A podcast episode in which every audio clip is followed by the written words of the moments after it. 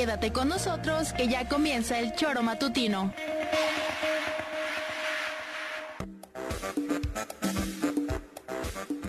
Porque somos quienes alegramos tus mañanas. Interactúa con nosotros y búscanos en nuestras redes sociales como El Choro Matutino. Sintonízanos desde nuestra página web www.elchoromatutino.com y llámanos a cabina al 777-311-6050. De lunes a viernes, de 7 a 9 de la mañana, por Radio Desafío y también por Irradia FM 103.7. Somos la mejor revista informativa del país. Somos... El Choro Matutino.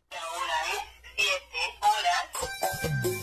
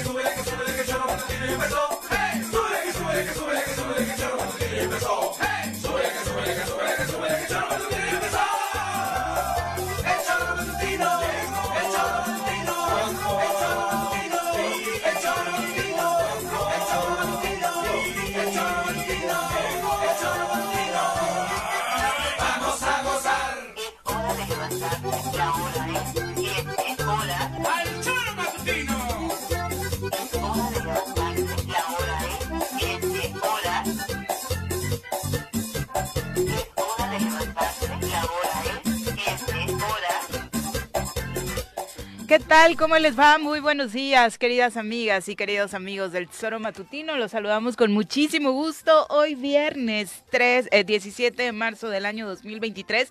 Muchísimas gracias por cerrar la semana con nosotros. Supongo que muchos de ustedes felices porque se van de fin de semana largo. Ya eh, gracias al Benemérito de las Américas, este fin de semana se da un puente muy, muy positivo para, esperemos, la derrama económica y por supuesto de, nuestro estado. Ojalá así sea y por supuesto para el descanso de todas y todos ustedes. Así que ojalá que se la pasen muy muy bien. Si no van a salir, pues eh, descansen en casita, pásensela bien, relax, para que no vayan a terminar acá como el señor que está a mi derecha. Señora Rece, ¿cómo le va? Muy buenos días. aprovechen, cabrón, en la cama. ¿Qué pasó? Buenos días. Buenos días, señora Rece. Saluda al público. Mándale besitos al primer primero los que nos escuchan a través de la frecuencia modulada. A ver, Hola, ¿qué les dices a ellos? Todas bien, todas bien, qué bueno. Sintonicen la 103.7. Bueno, si están escuchándonos, no, no sintonicen porque ya sintonizaron. Ay, qué prepicaz despertaste, muy gobernador, ¿no? Muy, muy Se te anda pegando bastante. a los que nos escuchan por internet, ¿qué les dices? A eso les digo que qué bueno que están con nosotros porque así pueden vernos también. Porque por internet hay imagen, ¿no? Entonces ahí les mando un saludito. Hola. ¿Cómo están? a la cámara. Sí, porque te están viendo a través de las redes sociales, en Facebook. Buenos días a todas y a todos. Hoy, por supuesto, estaremos compartiendo información esta relacionada con las actividades que se podrían generar en torno al fin de semana largo, también sobre esta terrible tragedia que eh, de pronto hemos perdido mucho de vista, ¿no? En esta guerra contra el narcotráfico y demás, mm. lo que sucede con los jóvenes, con las y los jóvenes, las escenas que vimos eh, que se hicieron virales ayer, aunque ya tiene días que ocurrió esto eh, entre dos chicas, eh, una pelea que se suscita fuera de una escuela en el Estado de México y que desafortunadamente es una escena muy común. Eh, este caso se volvió particular y terrible, por supuesto, porque una de las chicas que se observan en esa escena eh, terminó perdiendo la vida debido a los golpes que recibió por parte de otra de sus compañeras y según algunos eh, algunas personas que las conocían, pues ya se evidenciaba un caso de bullying en esta en esta relación. Eh, un tema que por supuesto se ha, vuelto constante, tan constante que ayer a partir de que se hace viral esta escena, surgen muchas otras en muchos puntos del país hablando de esta difícil situación que están viviendo muchas y muchos jóvenes en las escuelas, en las instituciones, eh, no solamente de educación básica, hablamos de secundaria, de preparatoria, donde pues es el promedio más alto donde se dan este tipo de escenas y desafortunadamente me parece que las instituciones educativas están prácticamente sin armas, sin saber qué hacer. Eh, Pepe, ¿cómo te va? Muy buenos días. Hola, ¿qué tal, Viri? Buenos días, buenos días, Juanjo. Buenos días al auditorio, desde luego. Un puente largo decías que para muchos empieza desde hoy, ¿eh? Hay algunas Ya se ve escuelas- poco tráfico. Sí, pues es que de algunas escuelas eh, La mayoría. ¿Ah, sí? públicas eh, se fueron a estas cosas que se llaman consejo técnico. Entonces, ¿Hoy? para muchos de los chavos No es último viernes, para no es- mamás, no, pero este decidieron cambiaron. hacerlo en esta Era el ocasión. festival de primavera, ¿no? justamente Lo para adelantaron. iniciar el, el, este el eh, tener este puente largo, me parece que Aquí lo que sobra es lo- cultura. Sí, hoy y ya eso, se visten de lo- no maripositas, conejitos. ¿De qué te vestían, Juanjo, ¿A en mí? el festival de primavera? A mí me encueraban. ¿Te encueraban? Sí. ¿De gusanito? ¿De recién nacido? Eso. Mm. Era el sex Oruguita. del- era el sex symbol de la escuela. La oruguita de Bilbao. kinder, ¿Y se transformó en mariposa la oruga? o No, no. quedó, en- quedó, en- quedó en oruga. Por este lado quedó en oruga. Pero sí, así era. Pero sí, el puente largo empezó para algunos. Este, Sí, ahora había menos tráfico. Bastante menos. Ahí en Avenida Morelos. Sí, Sí. sí, es- o sea, yo pues llegué así. hoy Sí, rapidísimo, rapidito. rapidísimo. Pero me extrañó, digo, pues hoy es un viernes normal. Pero luego recapacité y dije, ah, no. Aquí como sobra cultura y como sobran los niños están avanzadísimos y eso es lo Y mejor. como nos gobierna Cuauhtémoc Blanco, pues obviamente, Eso ya no, pensé porque yo para mí no gobierna, cabrón. Tú no te olvidas. ¿Tú crees te que lo- envidio, te envidio. ¿Tú crees que lo mío es en broma? Te envidio, de verdad. Yo a envidio ese, a ese muchacho ya no lo veo, bueno, no lo veo ya ni como ciudadano morelense. Bueno, ayer le vi en unos face por ahí, porque ayer unas cambió el... Bueno, presenta sociales. aquí Vamos al- a saludar, aunque te caiga mal, al doctor sí, Dunker, Yo sé que estás pero evitando bueno, ¿qué hago, saludarlo. Invítalo. Doctor, ¿qué vamos a hacer hoy? Lo mismo que hacemos todos los días. Tratar de conquistar al mundo. ¿Desde el laboratorio? No, desde la cabina del choro matutino. Llega con nosotros el doctor Iván Dunker.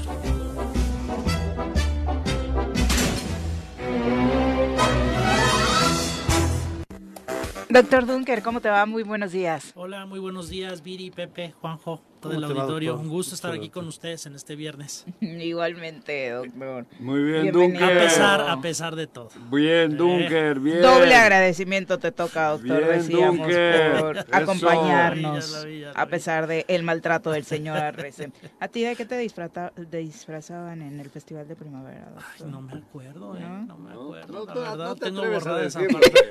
De Dilo. flor, de flor. ¿Tan, ¿De traumatizante, qué? tan traumatizante fue, doctor? Yo creo que está ahí reprimido, está reprimido. Pero ahorita sale, ahorita mira, Ah, sale. por tu néctar te picaron, de florecita. Luego te doy tu miel. Me vas a dar tu miel.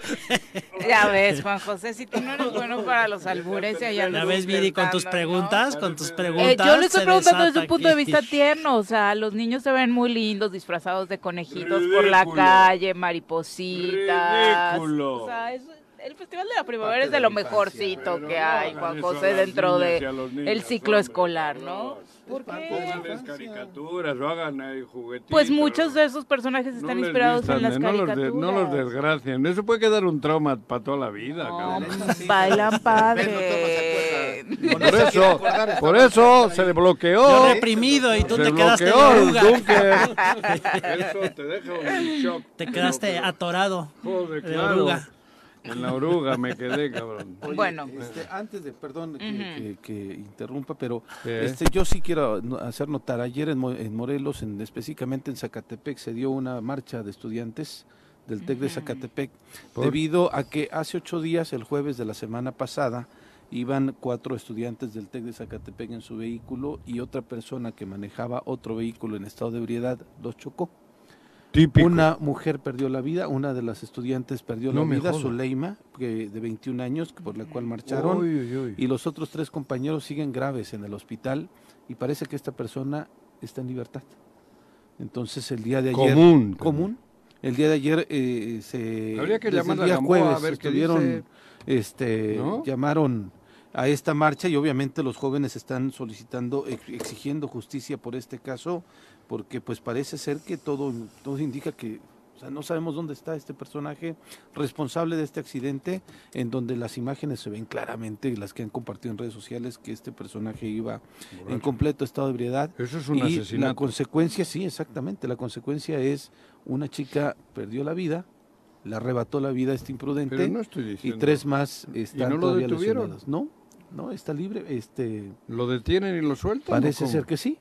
Así es la situación. Los estudiantes justamente están pidiendo saber a que las Se autoridades aclaren. hacer, Tanto la jueces. fiscalía como el, el tribunal tendrían Esta, que esta semana en las ¿no? instituciones educativas, y no solamente es este caso, la verdad es que justo lo que decía al inicio, eh, dieron muchas señales de que no, bueno, hay, hay una crisis evidente en atención y procuración de justicia, como es este tema, Pero o sea, el, el asunto relacionado con las denuncias de acoso. ¿no? Que en las que las escuelas de pronto las agarraron en shock, tardaron algunas de ellas un par de días en reaccionar ante las denuncias que estaban realizando sus Está en un club de golf, hubo una cosa también, ¿no? que afortunadamente ya el propio club, bueno, dio a conocer que eh, este Que hombre fue expulsado, que ya es persona non grata y además, como ya es un tema que se inicia de oficio la investigación por hostigamiento, pues eh, se le está buscando. Quienes están eh, Se ven las imágenes. en Hay que- ese, Hasta el audio, en ese club de golf. El audio no es tan, tan, tan. No, el este, audio es terrible, Sí, sí, el sí. audio es Le terrible, preguntándole a la, a la niña ¿no? de quién son. Las no, nalgas. sí, claro, Así por le- supuesto, es, es de verdad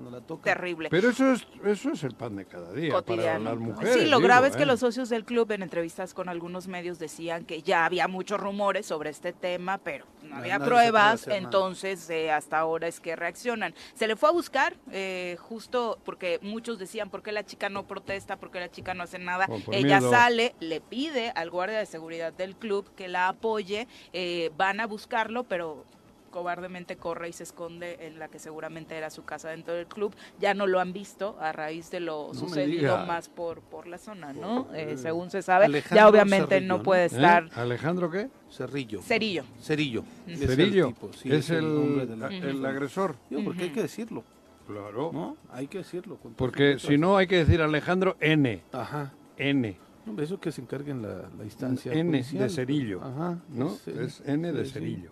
Bueno, y estos casos en las escuelas, miren, donde al menos en Fundación Don Bosco fueron retirados de las clases tres de los profesores que están acusados. Don Bosco. Y mencionaba Antonio Sandoval que sería Flor de Cire quien estaría encargándose de realizar la investigación, eh, recabando todas las pruebas. Flor de Cire, la recordamos todos nosotros, fue presidenta del Instituto de las Mujeres aquí en el Estado de Morelos, quien va a recopilar todas las pruebas para que haya, dijo, una investigación independiente. ¿Hubo acoso ahí también? Hubo acoso, eh, las chicas. Ahora lo que se utiliza para hacer estas denuncias y obviamente para inhibir un tanto el miedo que surge a raíz de esto son los famosos tendederos, Tendederos. donde las chicas cuelgan a través de carteles denuncias con los nombres de las o los profesores, porque en algunos casos ¿Ah, sí? incluso hay hostigamiento de, de mujeres. ¿Y dónde también. los cuelgan? En las escuelas. Ah, en sí, este caso fue en las un instituciones educativas. ropa. Ahí Ya lo habían hecho las chicas de escuela. la UAM cuando se ahí, detona ahí todo el ponen los nombres de los agresores. Sí, entonces, Pues tú imagínate, en, la- en el 8 de marzo en el Zócalo de la Ciudad de México fue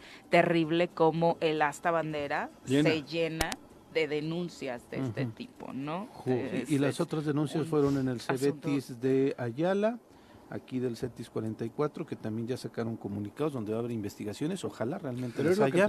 Y la otra denuncia que hablamos antier de estos chicos del bachilleres número 6 que se van a un campamento, que es un campamento que tienen de manera cotidiana, cada año vaya en esta institución. Como excursión. Este, como excursión, exacto, y que eh, se perdió dinero, se perdieron unas cosas y lo que terminaron los profes fue a ver a los hombres, pasen al baño de los hombres y bájense la ropa. ¿no?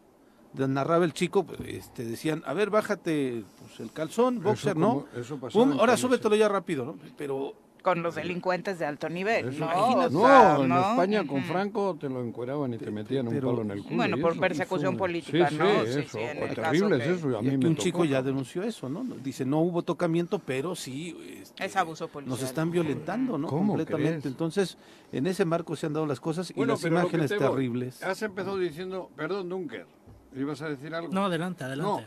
si en Zacatepec ocurrió, hemos empezado por ahí el Sí. tema, ¿no? Que un coche es, es eh, chocado por otro que venía borracho y no se sabe nada del borracho. No, ha muerto una chica de mencionan. 21 años y es. tres están graves. Todavía están graves. en ¿Y dónde está la justicia? Pues no Porque, sabemos. a ver, hay una pugna, digo, es un tema que ya venía queriendo, que quería tocarlo, ¿no? Y con mucha precaución, porque tampoco me voy a meter en muchos pedos, no vaya a ser que luego...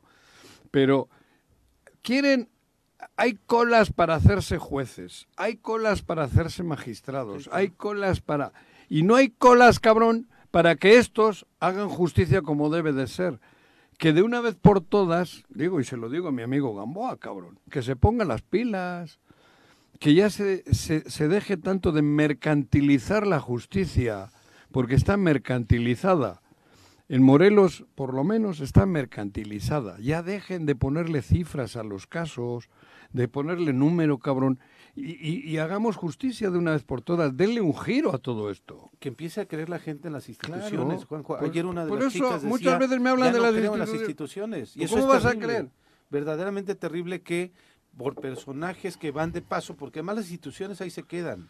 Pero en este caso, la fiscalía, que son tantos años de que va a estar Uriel, la misma el Tribunal de Justicia, dos años que va a ser Gamboa, el presidente magistrado, se van O más. Y dejan el, eh, eh, el matiz que le quieren dar a la institución en el momento que se quedan, pero el daño que le hacen a la institución, si no hacen bien su trabajo, se queda ahí en la institución y la sociedad seguimos Sí. desconfiando de ellas. ¿Cómo Sí, no? yo, creo- yo Pero creo sí- que al final el problema es el, como dicen, es el acceso a la justicia desde diversos aspectos, ¿no? Desde la denuncia, ¿no? Que al, al no confiar en las y dices, no, yo no voy a decir porque me, porque luego, o sea, es paradójico, ¿no? Pero luego dicen es que vas y entonces das tus datos y entonces ya saben los criminales dónde están, porque a veces tienen acceso con, con- con las instancias, ¿no? También, entonces creo que desde ahí, particularmente para las mujeres, después de saber esto, que son años de, de- de ver que, que las denuncias se presentan y no se presentan por las instancias, pues hacen invitaciones, pero realmente no se han hecho mecanismos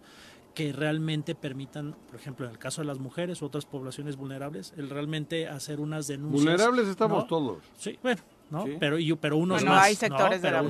población, ¿no? sí. Y entonces está, está ese problema Pero y, y al final, como tú más, dices, es que los funcionarios que al final pues tienen que ser los encargados, ¿no? Los representantes sociales, los jueces, los ministerios públicos, etcétera, pues eh, no se les ha dado la capacitación, no se ha filtrado de forma adecuada al personal eh, y, y entonces eso, pues, no, las instituciones están ahí pero no han cambiado, ¿no? Y luego también no, no estoy no estoy descargando la responsabilidad, pero muchas veces también llegue quien llegue, a veces es muy difícil el modificar eso, ¿no? Pero creo que ahí se ha fallado y al final, mientras eso no cambie, la impunidad ya sabemos que está en porcentajes muy altos y pues frente a esos grados de impunidad, ¿qué se va a hacer? El no? asunto está que para qué quieren llegar a esos cargos. A, co- pues, a cobrar, como eso, la mayor parte de lamentablemente los cargos. es eso. Pues es eso, ¿no? No O llegas sea, a cambiar, llegas a yo gestionar el caos. que para mí el hacer justicia es vocacional. Tiene que ser vocacional, ¿no? Porque estás jugando con vidas, estás jugando con seres humanos, estás jugando con, con, con- con familias. Ahí yo creo que mercantilizar la justicia me parece que es más criminal que los criminales. Porque es así, Sí, se es, pervierte. es así, es así. O sea, O sea, dar lana por un fallo favorable. Cuantificar, sí, claro, claro, efectivamente, eso existe. Está existiendo en el Estado todavía. Por eso, la amenaza más grande que, que tenemos nosotros en general es que nos creen, crean o nos, nos Fabricación de delitos. delitos. Porque cuando te dicen que te abren una carpeta, te están fabricando un delito. Y ese delito ya tiene una, te cuantifican. ¿Quieres que te quitemos la carpeta? Pues entonces te tanto. Depende el, el delito que te hayan creado o fabricado. Por eso yo les hacía una- un, un llamado, digo, lo, lo- lo digo al Chile, güey. Es triste porque yo lo escucho y como yo lo escucho, lo escuchan muchas gentes. Cuantifican. Para quitarte el pedo te lo cuantifican. No, pues entonces ya no hablamos de justicia. No, no, sino- no hay- o la no hay justicia, justicia. a Es un mercado, que- es un Eso sistema de mercado. No, no, eso es Es injusticia. utilizar, utilizar el Por eso te digo, de justicia sí, para- y, y muchos están en esas colas para hacerse jueces o hacerse magistrados pensando en el negocio. ¿eh? Y eso es lo más triste, porque insisto, para mí el hacer justicia, el vivir de la justicia, porque es eso ellos viven de la justicia, debe de ser vocacional. Vocacional. Sí, claro. Es como si eres médico y le metes veneno para luego curarle y cobrarle caro. Eso no se vale. Porque la medicina, Pero la justicia, y, y claro que lo han hecho, la medicina, la justicia y todo eso debe ser vocacional. Y da tristeza, servicio la gente. da tristeza oír lo que oímos. Porque hoy en día todo el mundo sabe, porque todo el mundo ha tenido que soltar una lanita. O está soltando lanita. Los casos de violencia vicaria siguen en el Estado y las madres siguen denunciando que no se les ha atendido de manera, eh, pues vaya, integral. Y cuando se frena esos procesos, igual es a propósito, para que llegues con una lanita. Hay que decir las cosas por su Sí, nombre. claro. Y nos, nos fabrican o nos quieren fabricar delitos para luego eso. Digo, yo tengo amigos que les han fabricado delitos. Sí, sí, sí. Y les puede costar la broma 2, 3, 4, 5 millones, ¿eh? Bájala más. Para más. borrar el delito, que no lo cometieron. Sí, Eso. Y, y eso es de ellos, del aparato de la sí, del justicia. tribunal, del- sí, claro. Sí, sí, están involucrados en Entonces, joder, dices, ¿dónde estamos, no? Esa es la cruda realidad. Pero es un asunto que A ha temblar. empeorado, Juanjo, porque incluso cuando en algún momento tuviste que pasar por una situación así a inicios de este programa, era complicado. Recuerdo que te tuviste que aventar para demostrar en un caso de un incidente vial años Años. firmando por algo que no ameritaba una situación No. así. Si hubiera soltado una lanita, Y seguramente no- se hubiera no resuelto, solté- ¿no? Exacto, no soltaste la lanita, lanita y fueron años yendo a firmar todos los lunes por un incidente vial que obviamente debió tener repercusiones con una sanción, pero no a Era ese una grado, ¿no? Entonces, Pero creo yo que decidí conforme no avanza- pagar. exacto, y confo- también somos cómplices como sociedad de alguna u otra forma, aunque también se entiende que en aras de solucionar un conflicto como la patria potestad de los niños o el bienestar de, de tus hijos, pues haces, terminas haciendo cualquier cosa. O que ¿no? te creen un, poco- una- un delito que te Que pueda caer años de 60 cárcel, años de cárcel. Y no lo hablaríamos. si Y te este cuantifican. caso- sí, sí, sí. Mira, con este pedo que tienes te van a caer como 60 años. Con 4 millones te lo limpiamos. Así es. Y digo, y Así este es, caso ¿eh? de, de- de Zacatepec no lo mencionaríamos si la autoridad nos dijera, no, sí, aquí está el tipo, aquí está un procedimiento de sanción. aquí Ah, lo de ayer de Zacatepec, abierto". Sí, de lo- claro, en este caso digo, ¿no? Pero conocemos otros más donde efectivamente la gente que cometió un delito o hizo algo, pues de pronto encuentra los recovecos o encuentra los recovecos económicos, diría Juanjo, ¿no? Para poder librarla, ¿no? Sí, yo creo que digo, en, en el en la mención de, de algunos de los casos que, que se hicieron ahorita, las instituciones educativas también tienen una responsabilidad de capacitar, revisar protocolos de actuación, ¿no? Y evidentemente no se están haciendo, ¿no? Y entonces hay actuaciones que tal vez a veces vienen de antaño, ¿no? Actuaciones en donde no los, incluso otros maestros no frenan la actuación de los maestros cuando no se están haciendo bien las cosas, ¿no?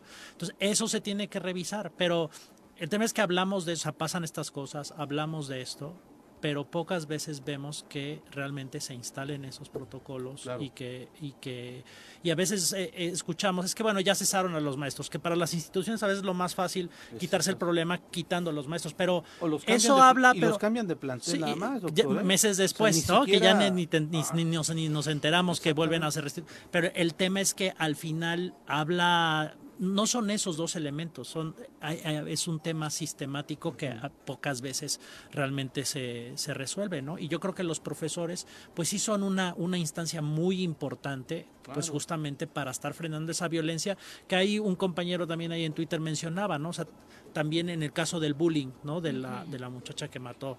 ¿Dónde la Bueno, mataron que- que- que en el Estado de las México, en consecuencias Teotihuacán, en el ¿no? Este, de también no quedarnos en la superficie y, y, y, y sí podemos al buleador vier- verlo como el violentador y, y cargar todo el peso ahí, pero creo que hay más. O sea, es, Es decir, esa niña. esa niña, ¿por qué es así? ¿Cómo está en casa? ¿En casa qué está recibiendo? Entonces, es, es ahí en el fondo en donde nos va, ah, pues, la, la que es la violentadora, que la metan a la cárcel y ya que es acaso. Ayer- Pero, pero, pero ¿qué pasa con su vida? ¿Por qué fue ella así? Y eso, Ayer el, el tema que se hizo viral o el hashtag dentro de Twitter era asesina, ¿no? Y te metías al hashtag y, y- y- y es- leías calificativos Más peores violencia, más que para cualquier narcotraficante, peores que para el Chapo, que ya muchos de ustedes lo ven como ídolo, a una niña, a una niña que seguramente está viviendo violencia, que la aprendió en casa, que la aprendió en su entorno y que terminó comportándose así en la escuela, doctor, eh, satanizándola y llamándola así, por supuesto que no se resuelve el problema, ¿no?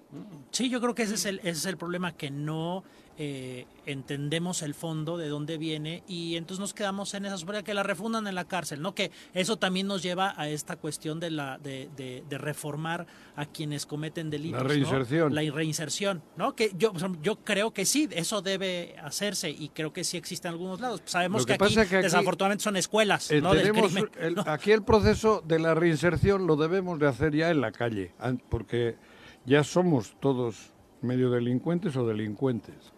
Es la verdad. Y llegamos a las familias, ¿no? Que- Tenemos que, que- hacer reinserción En lo cotidiano. en lo cotidiano, Sí. porque estamos jodidos. Esa niña está jodidísima. La muerta... Y, y ella nada más es un reflejo de todos. Por O eso- sea, e- es a la que le tocó. Por eso ¿no? hay que Pero- reinsertar a la sociedad dentro de la propia sociedad. No, no hay que esperar a ir a la cárcel. Y para porque- eso hacer justicia es básico, ¿no? Creer en el audio como los autoridades. demás chicos le decían, pégale fuerte. Le aplaudían. Ya está cara, sangrando. bala", sí. Que eso es la otra cosa cómo- terrible, Ah, con coro, ¿no? ¿Cómo nos con- hemos- Es que es la moda, Juanjo. Se ha vuelto afuera de las Por eso escuelas te digo, moda a- grabar a- a tus compañeras. ¿Quiénes tienen que ir a la cárcel? Toda la escuela. Por supuesto. Sí, Pero entonces tenemos que ir todos a la cárcel. sí, porque lo vamos permitiendo. Vamos Todos. permitiendo esos grados de Por eso estoy diciendo que México está para un proceso de reinserción general desde fuera. Estamos jodidos, por mucho que digamos que no. Es lo que te estoy diciendo. El comentario que, he hecho, eh, que hice hace poquito sobre la justicia y el aparato de justicia, cabrón, es así. Estamos tan mal, tan mal, que la propia justicia te prepara los delitos para luego cobrarte. Claro, La propia justicia, el propio aparato. sí, sí, sí. Entonces, joder, imagínense cómo estamos. Esta niña que mató a otra niña, esa tiene que estar con unos problemas tremendos en su casa, en su vida, en todo su entorno. Hombre, no creo que una niña sea porque tiene un cable suelto. Porque esos general le echaban porras. Sí, O sea, si le y si tiene el cable suelto no es la única. No, y por si eso, tiene el el cable, suelto, hay que atenderla, país ¿no? Hay una complicidad Claro. colectiva, no hay una complicidad Claro. colectiva con la violencia. Oye, yo a mí me consta lo que he dicho. Me consta. A lo mejor estoy diciendo una barbaridad al aire, ¿eh? Porque creo que es difícil decir lo que estoy diciendo. Pero es así. Te fabrican el delito y luego te lo cobran. Si el salir. aparato de justicia está así, ¿cómo está la sociedad? Los que deberían de ser los puros y castos, los tenemos Los garantes. los ganantes, porque para mí eso es vocacional, creo yo, cabrón, como la medicina, por eso, y, y- y- y que ocurran esas cosas, por eso ocurre que abajo nuestros hijos vienen así, vienen así porque nos escuchan en casa todo lo que decimos, nos ven actuar. Esa niña en casa seguro estoy que ha visto violencia. Claro. Por supuesto. Y los de la porra de la escuela Por igual. supuesto. Entonces, ¿cómo arreglamos esto? Y hay cuando reinserción llegas- general de México, del país. Y aun cuando llegas con vocación, como creo que llega mucha gente con vocación a las instituciones, pero una Sí, vez sí que la hay, estás ¿eh? ahí, pero dicho- una vez que estás ahí, ves que se comercializan Y- las cosas, y pero ya- además te imponen el, Eh, el eso. meterte a la Pues te tienes que comercialización. ir, cabrón, Entonces, o- enfrentarlo. te- ¿no? Mejor Es eso, ¿no? Pero, pero ese es el, ese es- ese- y habrá muchos que se van y muchos que por distintas circunstancias Yo que lo enfrenten, parte del problema. que ¿no? lo enfrenten lo- veo bien pocos. Porque es muy ninguno. diferente, es muy diferente. Todo esto no te lo enseñan en las licenciaturas y No. en la Ajá. universidad, No, ¿no? no, no, eso es el libro y la teoría. Es un tema de Es de integridad. la pero, cuando, vida pero cuando cotidiana. llegas, pues las cosas son muy diferentes a como te enseñaron Sí. en la escuela, Exacto. ¿no? Y, y- y no hay las herramientas para enfrentar o la corrupción o resistirse a esa, a esa situación. Y, Claro. y, y es de pronto es una gran desilusión el llegar a la realidad, ¿no? Con tu práctica profesional que no puedes desempeñar. Efectivamente. Entonces, por eso te digo, el país necesita una reinserción. Todos necesitamos todos, todos, reinserción todos nosotros. Por eso, resetearnos. ¿Qué es, qué es lo que hemos... ¿Y cómo? ¿Pero Sí. cómo? En- a mí que me expliquen el cómo. Pues es que ¿Cómo a cambiamos mí me esto? parece, Juanco, que cuando las instituciones realmente funcionen y estén en la cárcel quienes tienen que estar, que no se les eh, tenga una eh, posición de, de- de ser blando con algunos y no con otros, ¿no? Este, es como iremos irnos transformando y entendiendo también que nuestras Pues- acciones tienen consecuencias que son eh, que se van a castigar o que van a tener una repercusión Pues yo sigo, ¿no? en contra de lo que de lo que hagas mal. sí, yo sigo pensando que uno de los ejes en los que hay que trabajar o recuperar, porque pues en un momento lo fue, pues es la educación, ¿no? La Pues educación te estoy las escuelas. Pero, pero Y hoy nos viernes damos no va nadie a la escuela, hemos- cabrón. que hemos perdido esa, esa parte, ¿no? Y en las escuelas se dejó de hablar de, de esta situación de los principios. De, de, De la ética. Que, que finalmente tienen un peso tan importante como podrás tener todos los libros y toda la teoría, pero si no tienes principios y nos enseñan poco de esos y frente a la destrucción social que hemos tenido, pues cómo estamos Pero llegando. ¿quién ¿no? dice que la educación es en casa y la escuela? ¿Cómo es ese refrán o cómo dicen? Ah, Empieza en casa. La educación empieza, en casa. y la cultura en la escuela, Ujú. ¿no? Puta, ¿en casa de quién?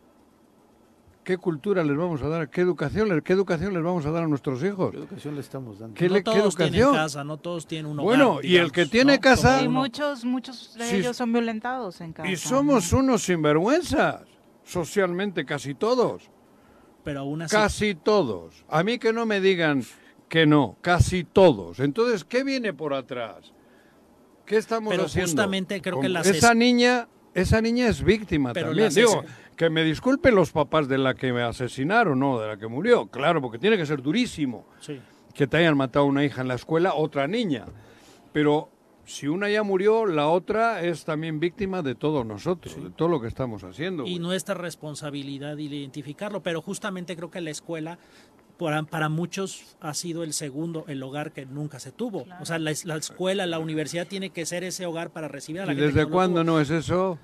Pues Ya. yo creo que ya- tiene tiempo que, Tiempo que no. se, que, se, que se Porque, perdió. la- porque ¿no? pues por eso. Porque además creo que era, era ese espacio, pero ahora es un sándwich, ¿no? Porque tienes el problema en los hogares, pero también tienes el problema después como egresado, ¿no? En, el, en la realidad, ¿no? Y entonces cada vez eso está comprimiendo el sistema educativo y permeándose de toda esta problemática social, de, de la venta de drogas en las escuelas, el bullying, y, y- y creemos que no, los, los profesores no saben, que los supervisores no saben, sí, pero siguen pasando estos casos, ¿no? Y No saben cómo hacerlo. No, O porque sea, también, y, y es un ciclo vicioso, ¿por qué? Porque aunque quieran, luego no tienen el apoyo de la, si- de la- Claro. del sistema de justicia, de la seguridad para, Ese- para hacerlo. ahí Están viene el otro, claro. Están rebasados. Y estamos Ahí viene el otro pedo. enrollados en eso.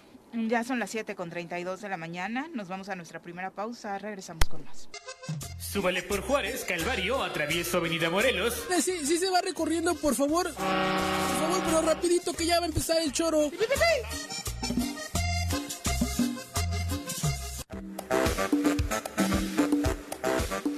Gracias por continuar con nosotros. Son las 7 con 38 de la mañana. Vamos a, um, hablar de este asunto eh, que obviamente fue el tema polémico de los últimos eh, días a nivel nacional. Ayer el presidente Andrés Manuel López Obrador en la mañanera hablaba, daba su explicación sobre esta decisión de vetar el nombramiento de dos personas como comisionadas del Instituto Nacional de Transparencia, Acceso a la Información y Protección de Datos Personales, el INAI. Se trató del veto a Ana Yadira Alarcón Márquez y Rafael Luna Alviso.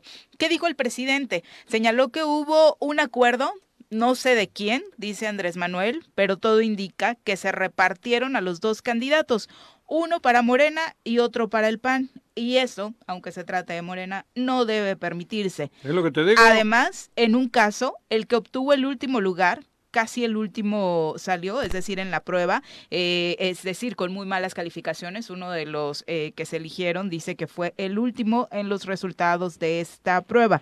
Eh, señaló también que Ricardo Monreal es un político profesional que confía en él, pero en este caso no permitirá que se hagan este tipo de acuerdos y por eso él vetó a estos dos consejeros. A propósito y por alusiones también al respecto, nos acompaña a través de la línea telefónica el senador del PAN, Julen Rementería, a quien saludamos con muchísimo gusto esta mañana. Senador, ¿cómo te va? Hola, muy buenos días, Juanjo, Viri, Pepe, y creo que hasta Iván está por ahí. Muy buenos días a todos, me da mucho gusto saludarlos. Exactamente, Gracias. senador. Ah, pues, Oye, ¿sí se dieron este reparto entre Monreal y el PAN? No, no es así. La verdad es que el presidente lo que trae es otras motivaciones para poder realmente vetar esto. Por supuesto que hay acuerdos, pues si no, no se alcanzarían los votos que se necesitan. Bien, necesitamos dos terceras partes para poder aprobar cualquier nombramiento. Los que se aprobaron todos, o sea, tanto él como ella, calificaron. Ella muy bien punteando la tabla y él, bueno, no, no fue de los mejores, pero está dentro de los elegidos, al final de cuentas, está dentro de la lista que permite, pues, que se pueda tomar un acuerdo para poder ser tomado en cuenta y electo. Y eso es lo que pasó. Y por supuesto que hay acuerdos, como es la política sucede, pues si no, no podríamos. Se requieren dos terceras partes. Ningún partido tiene dos terceras partes. ¿Cómo funciona esto? Pues poniéndose de acuerdo, dialogando, haciendo política y consensando, buscando, sobre todo, por, por arriba de todas las cosas, lo que buscábamos era que el INAI, el Instituto Nacional de Acceso a la Información, en este país los mexicanos tenemos derecho a saber y el INAI es el que nos garantiza ese derecho, pues que pudiera funcionar y que no quedara simplemente en inanición a partir del 1 de abril, como probablemente pudiera quedar ahora con esta decisión del presidente, ¿no? ¿Nos puedes compartir un poco el antecedente de cómo se da esta negociación? ¿Cuál fue el acuerdo? Porque pareciera que tal y como lo plantea el presidente era uno para ti y otro para mí, aunque las calificaciones no hubieran sido las ideales. El, presidente plantea muchas cosas que no son ciertas, hay que decirlo, pero bueno, te platico cómo estuvo, cómo estuvo el asunto.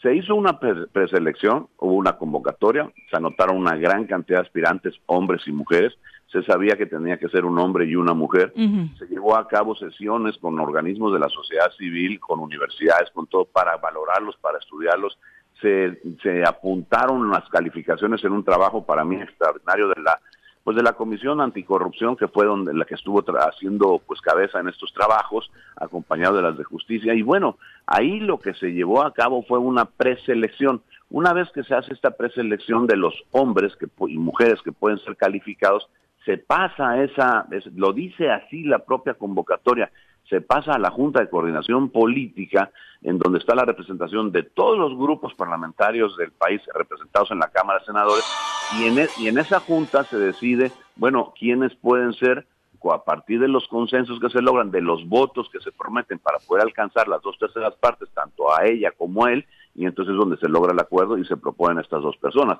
a Yadira y a Rafael. Y entonces lo que tenemos es simplemente un acuerdo que se lleva al Pleno, se vota, se alcanzan las mayorías necesarias, en el caso de ella 78 votos, en el caso de él, si no más recuerdo, 74, y bueno, pues ya estamos ante la inminente aprobación, pero ahora el presidente, ¿qué pasa? El presidente lo que no quiere son organismos de control, no quiere órganos constitucionales que le puedan decir, oye, tú gastaste esto, gastaste aquello, dame la información de qué está pasando en Dos Bocas, dame la información de qué está pasando con el Tren Maya, con el transísmico, qué pasó con el AIFA, o qué pasó con tal o cual obra, o, con algún contrato, o lo de Segalmex, que ahora pues vemos que es un verdadero escándalo mayúsculo lo que hay ahí. Esas cosas que el INAI permite y que obliga a las autoridades del país, al Estado mexicano, a dar información a ti, a mí, a cualquier ciudadano mexicano, pues no le gustan y por lo tanto pues está tratando de impedir que esto pudiera llegar a funcionar como pues como queremos, como constitucionalmente está previsto, por cierto. En, en esta fórmula de cómo se eligen a los integrantes del INAI, ¿no sería el mensaje para la ciudadanía no solamente el de proteger las espaldas del presidente como, como mencionas, sino en general de los partidos? Porque al final del día no hacer una elección política donde ahí cada partido por lo que se ve va a tener alguien ad hoc a su a sus intereses. Pues no, mira, no no no es así. Lo que pasa es que al final de cuentas sí tienes que lograr un acuerdo y por supuesto que entre los si a ti te dan 10 nombres, pues tú eliges entre los 10 aquella persona que creas que pueda ser más objetiva, que creas que más allá de las capacidades que por las pueden tener los 10, déjame decirte que había en, la lista, tanto de hombres como mujeres, cualquiera que hubiéramos podido elegir era una persona capaz, cualquier mujer o cualquier hombre. A partir de ahí, con ese rango de capacidad, bueno, eliges pues a quién, al que te creas tú, que te puede generar mayores seguridades para la toma de decisiones, pues sean realmente objetivas, más allá de capaces técnicamente, ¿no? Y eso es, eso es lo que se hace y por eso se logran los acuerdos. ¿De qué otra manera? En el mundo así funcionan las cosas cuando estamos hablando de los parlamentos y de los procesos que requieren de mayorías. Y bueno, pues eso es lo que se hizo y que el presidente no se espante, porque al final de cuentas también hay que decir, ha mandado cada nombre y cada incondicional de él, a la CRE, por ejemplo, a la CNDH, a la propia CNH, a cada organismo que puede le mete mano. Cuando no los destruye, les mete mano para poderlos cooptar, para poderlos condicionar en quienes son sus integrantes. Entonces, el presidente hoy lo que quiere es, al final de cuentas, que el INAI no funcione. No le gustó, pues, que hubiera un acuerdo. Él apostaba porque no hubiera un acuerdo, porque, por cierto, dentro de la bancada de Morena, hay que decirlo, ya hay divisiones. Y tan es así que los votos que tuvieron uno y otro en esta elección, de Rafael como de Yadira, pues no alcanzaron a tener todos los votos de Morena porque ya tienen claras divisiones. Y la apuesta de él seguramente era que no iban a lograr algunos de Morena junto con toda la oposición lograr sacar este acuerdo. Pero ¿qué pasó? No importando al PRI, al PAN, al PRD, a Movimiento Ciudadano y al Grupo Plural, nos pusimos de acuerdo, más allá de los señalamientos si es de uno o de otro partido, porque en todo caso aquí se habla de dos partidos y somos ocho los que representamos, y hubo votos de los ocho. Entonces, pero de Morena no vinieron completos. ¿Por qué? Porque tiene una división y la apuesta justo del presidente era que no se alcanzaban esas dos terceras partes, no se nombra, no se alcanza el nombramiento, por lo tanto no hay nombres y como consecuencia el INAI no puede funcionar legalmente porque hay que decir, tiene un pleno de siete, una, digamos, se conforma por siete personas, hombres y mujeres, pero necesita mínimo cinco para, para sesionar válidamente. De otra manera, es el INAI es como si no existiera. El 31 quedaría con cuatro, ¿no? A partir del 31. Sí, es que a partir del 31 de marzo eh, le concluye el término a uno que todavía hace el quinto, con el cual... Francisco Acuña. Sí, exactamente, Acuña. Si ese sale ahora el 31 de marzo y no se ha repuesto y se quedan con cuatro, pues es como si no existiera el INAI. Entonces lo que necesitamos es apurarnos a decidirlo, a elaborar otra vez el acuerdo, ojalá con quien sea. ¿eh? Yo no estoy hablando de que tengan que ser necesariamente los mismos, pero que sean personas dentro de esa lista que son capaces, tanto ellas como ellos, y entonces lograr que el INAI pueda subsistir. ¿Hablaste con Monreal, eh, senador? Eh, ¿Qué te dijo acerca de esta postura? Porque al final él termina de pues, ser el representante un poco de, la postura de Morena. Él sí, él sí está en la condición de nombrarlo, él sí quiere, a mí me lo ha repetido en varias ocasiones, todavía hablé con él antier, justo antes de que el presidente decidiera esto, y estábamos, bueno, en la previsión de que, que, que, iba a pasar, si lo iba a hacer o no.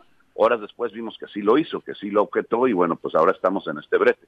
Pero él está en la condición de que, de, y convencido, yo así lo veo, con sinceridad, de que haya, de que haya, pues funcionar, que esté funcionando el INAI. ¿Qué pasa? Que Monreal hoy no tiene todos los votos de Morena, esa es la verdad. No estoy descubriendo el hilo negro, todos ustedes lo saben. Ahí en el Choro se lleva mejor con ustedes que con unos de Morena. No, no es que se lleve mejor, es que hay cosas que entiende que, que, en el país deben de funcionar. Mira, ¿por qué ganó, por qué ganó Morena en el 18? Entre otras cosas, yo creo. Además de la calidad del líder, el carisma y todo, porque le apostó, le apostó un tema que tenía que ver con la corrupción y estuvo duro y dale, duro y dale, no un año, 18 años con el tema de la corrupción. Finalmente lo logra. Y hoy que llega el gobierno no quiere saber nada de apertura, no quiere saber nada de transparencia y quiere apostar a la opacidad, pues no. Y entonces la gente, como muchos, en donde coincide, por cierto, pues Monreal, pues agarra y dice, oye, pues lo que necesitamos es darle certeza a la gente de qué es lo que hace el gobierno, a qué precio lo hace, con quién lo hace y qué garantías tenemos en el trabajo que se hace, la calidad, ¿no? Y eso es lo que garantiza el INAI. Si eso lo cancelamos, si simplemente lo dilapidamos, bueno, pues estaríamos dándole un duro golpe a lo que es un derecho, yo le digo, al saber, a la gente, eh, de, pues para poder, para poder fiscalizar desde los ciudadanos lo que está pasando en el gobierno. De otra manera no lo podríamos saber. Ninguna dependencia en el país estaría obligada a darte, o a ti o a mí, ninguna información. Aupa Yulen, te habla Juanjo. Hola Juanjo, buen justo, día. Justo ha sido un tema que hemos hablado hoy en el comienzo del programa. A mí me parece que la justicia y todo el tema ese tiene que ser vocacional.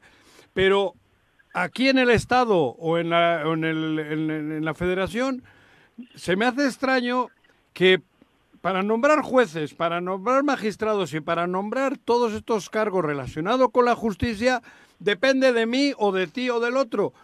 Yo creo que hay algo no está bien, porque ahora aquí tiene que haber, creo que son 15 cambios, y cada, cada partido o cada líder ya tiene su candidato para magistrado. O sea, creo que no es el camino. A mí me parece que hoy en día desde la justicia nos están jodiendo, porque está mercantilizada. Por eso te digo que ni unos ni otros, porque para esclarecer y purificar esta cosa me parece que, hay que hacer otros cambios. El que tú nombres a tu amigo, es un decir, de magistrado en el cargo ese que están hablando, me parece que no es la forma, porque puede ser el mayor burro o el mayor corrupto. ¿Cómo cambiar todo esto? Porque eso lo vivimos aquí, ahora se está viviendo. Yo no entiendo cómo hacer justicia si para aclarar un caso te piden dinero y lo hacen, lo hacen y tú lo sabes que lo hacen. ¿Cómo mejorar todo eso? ¿Quién tiene razón, Andrés Manuel, el sistema o cómo cambiar?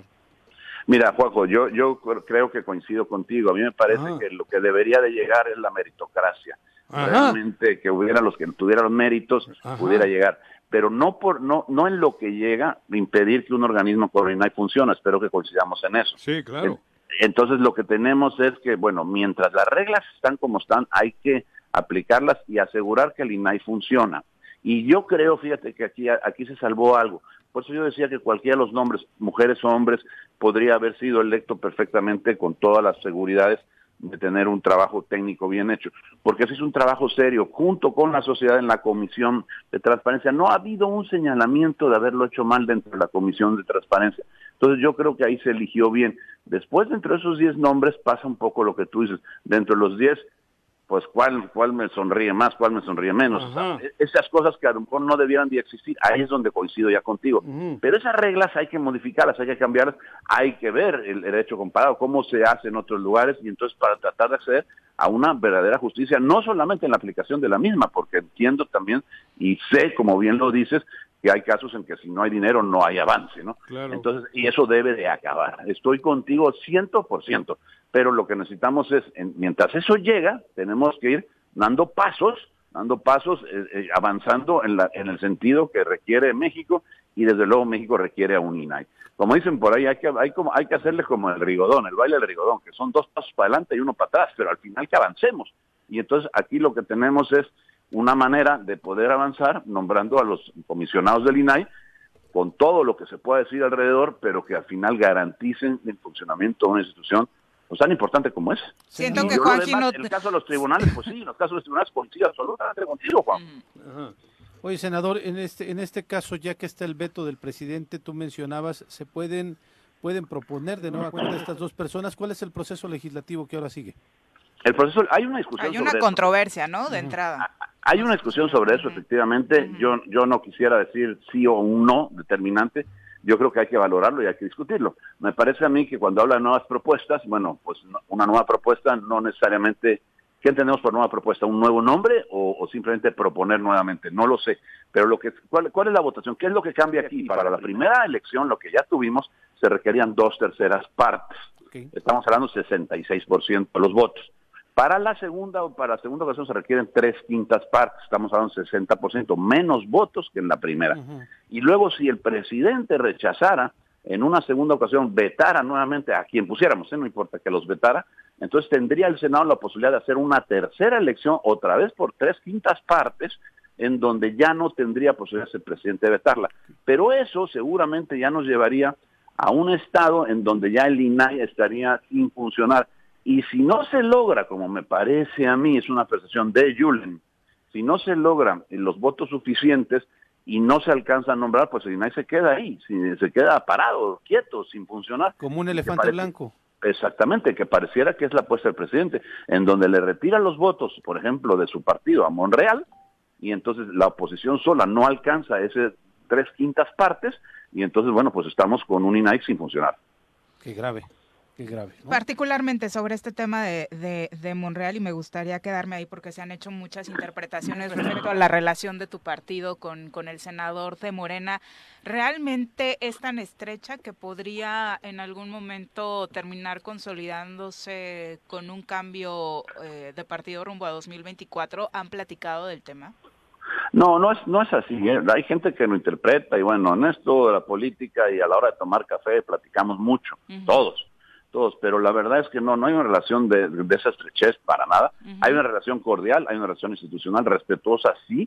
Yo tengo una buena relación con él, pero nada, todo lo demás son especulaciones que, bueno, yo las oigo, las escucho, pero bueno, no tienen que ver. Y se ha platicado en su momento porque la plática es, ha sido, pues como a veces, pues platicas con él y salen temas, oye, pues dicen que te vas, dicen que vas a no sé dónde, que vas a no sé cuánto, y él dice, no, no, no, se ríe, no, no hay nada, no hay nada, yo aquí estoy bien, estoy trabajando, yo quiero ser candidato a mi partido.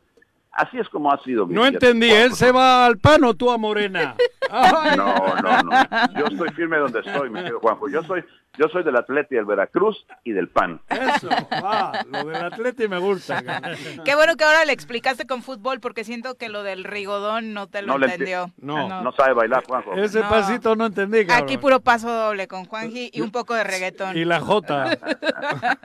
Senador, muchas gracias por la comunicación.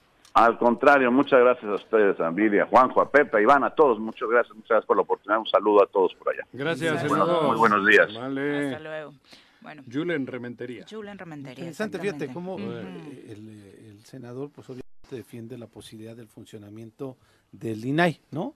Y aquí eh, Morelos Rinde Cuentas está señalando al IMIPE como uno de los principales obstaculizadores para conocer Por eso te información digo, Pepe. de algunas cosas, ¿no? ¿Qué- o qué sea, te estoy diciendo? Y, y principalmente por estas solicitudes reiteradas que ha hecho Morelos Rinde Cuentas hacia la situación de salud de gobierno del Estado. El IMIPE le respondió a Morelos Rinde Cuentas que no era cierto y ya hubo una respuesta de Morelos Rinde Cuentas diciéndole, a ver, tus fechas no están bien, aquí están los documentos, has faltado a esto, ¿Y esto qué y te, demás. y qué te dice cuando- la cuando gente utilizan- del IMIPE? Pues nada, ellos dicen que No, están pero haciendo ¿qué te, eso. qué te, Ah, no, que qué me te dicen que entender? están, que están obstaculizando la información. entonces, y están ¿a dónde iba yo? contraviniendo el, el espíritu por el cual fue creada la ¿Y a dónde institución voy yo? y que está protegiendo a alguien. ¿Y a dónde voy yo? Sí, a, a este tema de que la gente Por llega eso, a, a no me dirás que en lugar de que funcionen las instituciones, sino en contra Si de dentro yo pongo a mi prima, Sí, a mi claro. prima, la pongo aunque sea tonta, o a mi primo aunque sea idiota, es para que ese primo o esa prima me hagan, hagan lo que yo quiero. Eso es lo que está ocurriendo. Por eso estoy diciendo que aquí algo no está bien. Desde el momento en que soy yo el que dice que ve entre este güey, cuando ese güey es mucho ma- tiene que estar mucho más preparado que yo, estamos jodidos. A Eso me refería ahora con Julen Rementería y lo que he dicho al principio, Pepe. claro. Joder, si yo, Juanjo, que soy un idiota, que no ha estudiado ni madres, voy a poner a un juez, quiere decir que estamos jodidos. Sí. Ese juez lo hay que ponerlo de otra manera, no porque yo decida, porque probablemente ese juez es más idiota que yo. O es o- o viene idiota no o de estudios, idiota Sí, claro. económicamente, güey. Entonces estamos jodidos. Ve la posibilidad de esa posición para hacer El otro tipo IMIPE de está al servicio de quién, Pues de a- quien lo puso. En esto están mencionando como, como que está ayudándole a, la- a alguien de salud Eh, claro, para que no se sepan los pero- contratos, pero ¿qué? para que no Y- se y- entienda en dónde está el y dinero. no hay jueces para además y no hay jueces y magistrados y no hay Sí. que, es- que, que te mandan vía terceras personas el costo de tu pedo. claro, claro. Entonces, ¿a dónde vamos? Sí, entonces creo que Juanjo comentaba bien que lo que se necesita revisar, digo, más allá de lo ¿Cómo complicado de la voluntad, es que el mecanismo Claro. por el cual ¿Cómo se llegan ahí? llegan no puede pasar, sobre todo en nuestro sistema político, con los, digamos, valores que Ajá. hay, la forma en que se conducen las cosas. claro. eh, pues no puede llegar gente que Es- pasando por ahí no vaya a deber algún favor político y después se cobran a la hora de tener que hacer un trabajo. Y cuando se supone que estas instituciones tienen que estar al servicio de los ciudadanos, pero en realidad están al servicio de los partidos y de los favores, Aquí y así ocurre con todos. No, pero los somos chinguetas, Eh, claro. somos chinguetas, porque para poner un policía que va a ganar seis mil pinches pesos, a ese le pasamos hasta el polígrafo. Sí. Ese sí, tiene sí, que sí. pasar hasta el polígrafo. Y le van a dar seis mil pesitos. Pero para arriba eso se va borrando. Pero, pero ahí arriba, Son favores. ahí son arriba ya no, ahí entra el Entonces yo que- creo que el mecanismo, Entonces, como, como sea, tiene que llegar quien sea honesto, quien sea capaz. Y tiene que ser con los méritos técnicos. Pero hay que articular algo. Sí, un mecanismo No completamente diferente y que no esté en manos, de- que no esté en manos de los partidos políticos ni de los representantes. Ujú. Por el tipo de sistema en el que estamos y, y- y el nivel de cómo se manejan las cosas. ¿no? Mientras no sea así, entonces pues al final eh, queda esto como se comentaba en acuerdos políticos que se puede entender, ¿no? Sí. Que, que hay y, y sucede en otros países, pero sí, eh, digamos, en otros países vemos que los eh, políticos pues sí tienen cierto umbral de respeto frente a, a, sobre todo este tipo de nombramientos, Sin ¿no? En donde como político dices, bueno, al final lo que yo quiero no es que me deba a mí, pero quiero que sea alguien neutro, que no te sirva a ti, y lo que vamos es que todos que sea neutro, ¿no? Sí. Pero aquí lo que vemos es, pues uno para ti y uno para mí. Y entonces al final, pues acaba repartiendo algo que es para el ciudadano, en, para el ciudadano en intereses de partido, ¿no? Y entonces, pues tendrían de alguna forma los políticos, la clase política, los representantes, los el legislativo, tener la voluntad de decir, bueno, ya soltamos esto nosotros y una instancia, ¿no? Que habría que ver cómo se tendría que conformar. Desde ahí, este, académica, por ejemplo, podría ser, y desde ahí, que ahí se evalúe la cuestión muy técnica, muy académica, y que bueno, quien toque, pues es, es quien tocó y ya, ¿no? Desde esa instancia. Sí, Pero, sí. pues se antoja bastante complicado, Complejo. ¿no? Es, los temas de, la, de nuestra democracia. Y al final realmente como garantizar si eso, si ese otro mecanismo alterno realmente va a garantizar, ¿no? Porque al final del día todos somos humanos y todos tenemos Sí. pues un interés en el que normalmente Pero te uno puedes equivocar en una, doctor. Sí.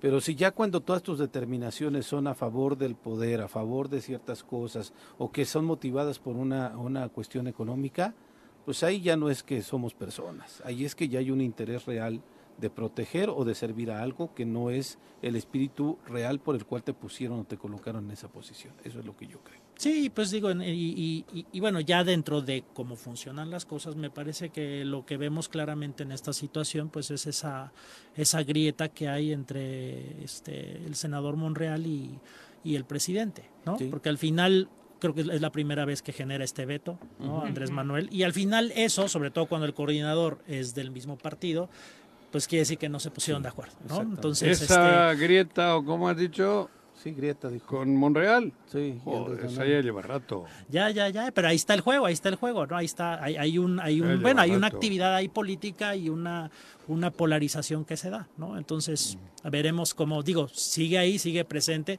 y digo, sigue incrementándose por esta cuestión de, de un primer veto en su, en su gestión del presidente, Claro. entonces veamos a dónde va. Y la, y la grieta solo es porque no le dejan ser el candidato. Claro.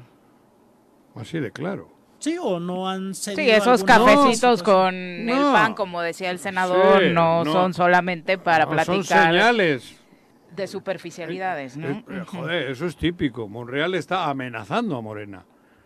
Amenazando con trasladar votos. los- Chantaje, chantaje emocional. Chantaje, cabrón. Eso. Y a mí me parece que el que está en un lugar así y chantajea por egoísmo personal no está en el lugar que debe. Se debe de ir. Y se lo digo así de claro a Monreal. Si tú estás en la izquierda para escalar, vete al Everest. Ahí se escala, ahí se juega la vida, cabrón. No, pues es cierto. Claro que no se va a ir al PAN hoy. En, en- en- en- en seis meses todo es posible en la viña del Señor. ¿Crees? Claro que creo. Claro que creo. El que está haciendo lo que hace Monreal, pues, pero es que luego sí lo tratan feito. me- me lo Pero le tratan feito porque él va de vivito. Él va de vivo. O sea, ¿qué hay que dejarle? Tú ahora el presidente, tú vas a... Ahí va la hostia, pues si hay Pues tiene cola... su corazoncito y él expresó que Bueno, quería pero, y a pero ellos no, se gustó. utilizan esos chantajes, porque él desde el principio utilizó el chantaje, creo yo, yo lo hablo como simple observador. Eh, Él ha sido un chantajista y ha llegado hasta donde ha llegado ahí dentro, pues porque porque porque le han tenido Como todos los de Morena. como los de Han qué? llega- como todos los de Morena han llegado ahí por Andrés Manuel López. Ah, no, sí, Andrés Manuel es la clave. El día que no esté Andrés Manuel, se les empieza a caer cloro en la Y piel. por eso yo creo que si Monreal decidiera mover su capital político hacia otro lado, Morena no sudaría, ¿eh? ¿Eh? O sea, si, si Monreal dice yo me llevo mi capital político Bueno, otro lado, pero es el chantaje. a mí me parece que Morena no sudaría. No, ni no se sufriría. irían las masas a, No, seguir a Ricardo Monreal. Pero Y a mí- eh, yo lo es el- reconozco el, porque estira y afloja. Yo comparto en muchos momentos las posturas políticas que tiene con relación Pero al que lo haya dicho claro ¿no? siempre. al Senado. Pero ese chantajito, pues bueno, es parte también de la grilla Del show político. Pero tampoco yo creo que Monreal sea este el caudal de Votos Lula. hacia, hacia. Lula. O Marcelo, bueno. Claudia. También así. A pausa, Ajá. son las 8 con 3. Ay, ojalá que nos dé tiempo al ratito de platicar en la sección de deportes con Bruno sobre el sorteo que se dio esta mañana para los cuartos de final tanto de Champions League como de Europa League. Los equipos de los mexicanos, en el caso del Napoli, que quién lo iba a decir, llega como uno de los favoritos a los cuartos de, de final. El Napoli del Chucky Lozano va a enfrentar al Milán y el Feyenoord de eh, nuestro querido Bebote, el Santi Jiménez, se enfrentará a la Roma en la Europa League. Así que duelos interesantes. El resto en la Champions prácticamente parecen finales de, de torneo. Se va a poner, se va a poner interesante, ¿no? Manchester. City contra el Bayern, contra ¿no? el Bayern, ese me parece el, el más complejo, el más cerrado. El Real Bueno, Madrid Real contra Madrid Chelsea, Chelsea y el. Inter Benfica, que bueno, eh, pues, todos, ahí, todos, todos. ahí creo que el Inter sí Es tiene su ventaja, ¿no? Ándale, como, sí, sí, ¿no? donde Pero- el Pachuca brilló anoche por su ausencia en la siguiente ronda, porque ya quedamos fuera. Imagínense uno de los Sí. mejores equipos que tenemos en la actualidad del fútbol mexicano pasando penas. Pero bueno, Ya nos vacunan hasta... ¿Quién nos eliminó? el Motagua ¿De dónde son? de Nicaragua. Nicaragua le eliminó al Pachuca. Sí, sí, sí. Joder, tendrá la culpa Ortega, güey. Seguramente. El Frente Sandinista. Pati Delgado. Igual lo secuestraron en el aeropuerto. Un abrazo. Romero Romero nos manda saludos desde Coajomulco. El profe Arnaldo Pozas dice, la violencia es producto de lo que sucede en la sociedad. El bullying siempre ha existido y las conductas son atípicas porque Antes copian era el bullying, porque eran los gorditos. y conductas de, tú lo sigues haciendo ¿A los y gorditos? conductas de otros países ahora se maximiza a través de las redes sociales. No sé si el bullying de hoy realmente sea el mismo. Yo no recuerdo haber vivido episodios así, ¿no? No. En mi época de estudiante. No, o sea, se ha violentado no, mm. mucho, se ha radicalizado mucho. Antes sí eran bromas pesadas o... Y golpes, seguramente. Golpes, pero en Mm. el patio hacía alguna... Siempre, se la- siempre había uno que se las comía todas, cabrón, pero no al extremo. Bueno, él supongo yo que quedaría traumado, ¿no? Pero ahora queda muerto. No, daño por supuesto así, a psicológico, que no sé qué, No, si era no, más no. o menos Yo grave. creo que el bullying ha evolucionado de forma tremenda porque la sociedad ha ido para atrás. Robert Vargas dice, Juanjo, la justicia nació para resolver conflictos o situaciones que tienen origen en la sociedad, no para corregir las malas acciones. Sí. Tanto el acoso como la violencia no se van a acabar con buenas instituciones. Obvio son ¿Quién ha dicho necesarias, pero la educación, mientras la educación en casa esté mal, esto va a empeorar día tras día. ¿Quién ha la solución está ahí. No, bueno, tú decías que debe ir acompañado de las Tiene instituciones, que ir, ¿no? tiene que ir acompañado, claro, por supuesto, todo, todo. Si en casa el que está impartiendo esa educación es corrupto, ¿qué le va a decir a sus hijos? Por mucho que diga, si con el ejemplo predica lo contrario, y estamos haciendo eso. Si los niños absorben todo, ¿qué crees que son tontos o qué? Y cuando absorben se contaminan y estamos contaminando. El juez que acaba de meter a un cabrón inocente a la cárcel porque el rival le ha dado dos millones de pesos, ¿qué va a educar en casa? Sí, claro. ¿Cómo le va a educar a sus hijos? Si es un juez que ha metido a la cárcel a un inocente, porque le han pagado los otros. No, a casa llegan de puros y castos Claro, frente a la llegan familia. puros y castos, pero, pero pe- transmites lo que eres. El Barto Joder. finalmente dice una pena lo de la niña que mata a su compañera. Cada día estamos peor. Los cómplices, los que están ahí y no hacen nada, también tienen una actitud terrible. Me, me parece increíble, dice el Barto, lo deshumanizada que está la sociedad.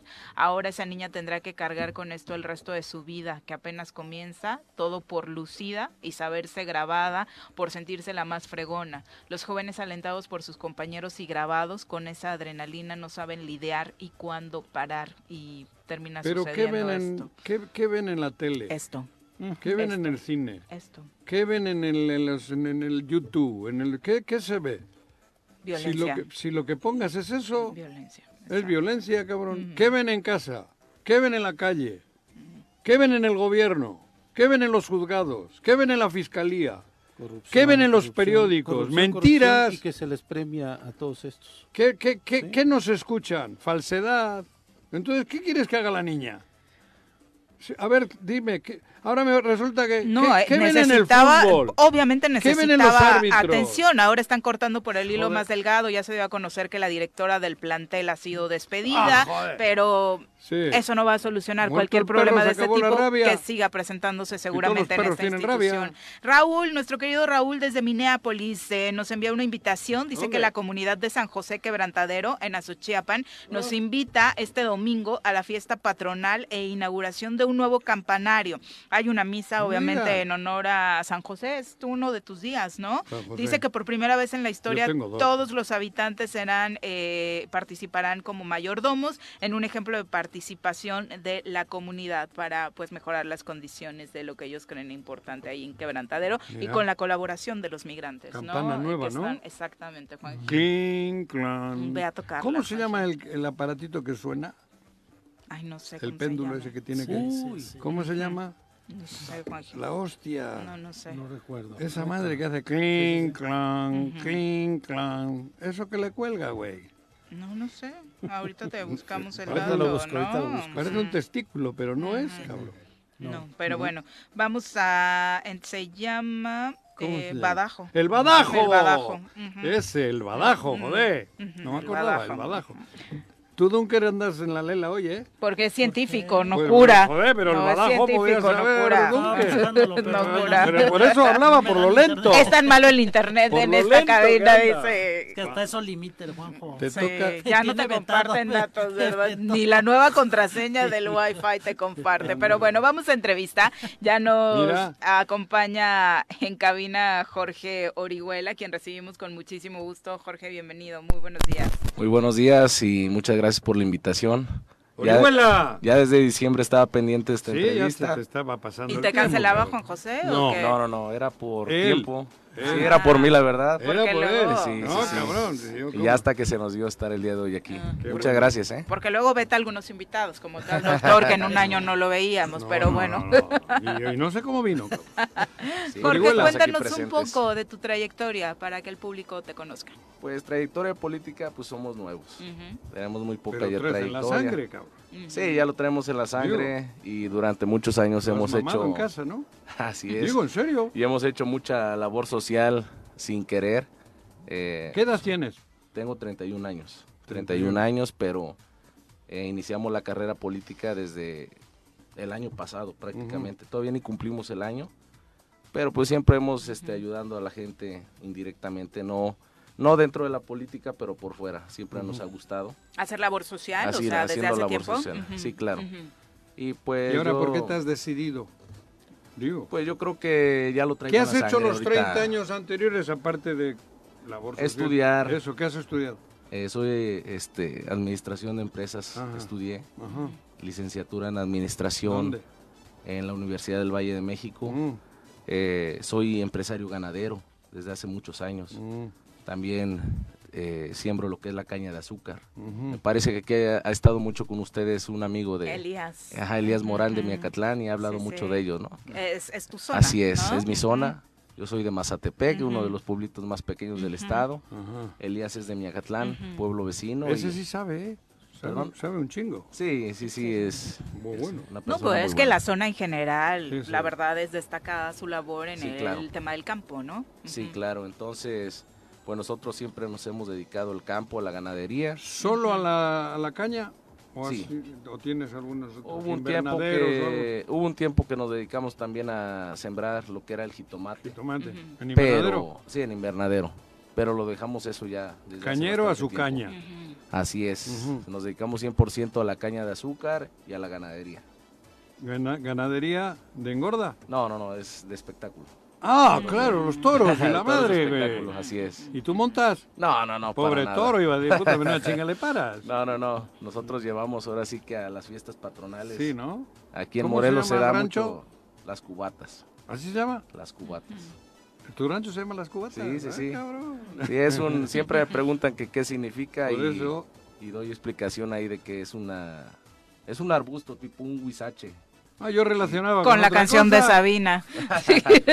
Y No, te eh. pongo un cubata. Ándale. ¿No Sí. es eso? No, no, no, No. para ¿Qué nada. Tenemos. Es como un huizache, un árbol seco, muy espinoso. Ah, Y pues mi abuelo Manuel Orihuela, en paz descanse, le heredó a sus hijos, entre ellos a mi papá, una loma llena de cubatas. Entonces ¿Ah, sí? desde ahí surgió el, nombre. el nombre de las cubatas. Antes, pues se le ponían los nombres a los ranchos Por el apellido. por un motivo, ¿no? Por algo. ajá. Su Algo- entorno regularmente, Sí, por su ¿no? entorno. Que Algo hay. que lo caracterizara. Así es. Ahora ya existen muchos ranchos que les ponen a lo mejor por una caricatura que les guste, ¿no? Así es. Oye, y esta búsqueda de seguir haciendo tu labor social, ahora la encaminas a través de la participación política, de integrarte a las filas de un partido. ¿El Así PRI? es. ¿Eres del PRI? No, para nada. No, no, no. A ver la pulserita, Juanji. No, no, no. es que ya- se nota que ya no alcanzas Quiero- a ver. Quiero ver, cabrón. No, nosotros empezamos ahora sí que con el pie derecho, yo creo que bien. Eh, el año pasado participamos para ser consejeros estatales de Morena.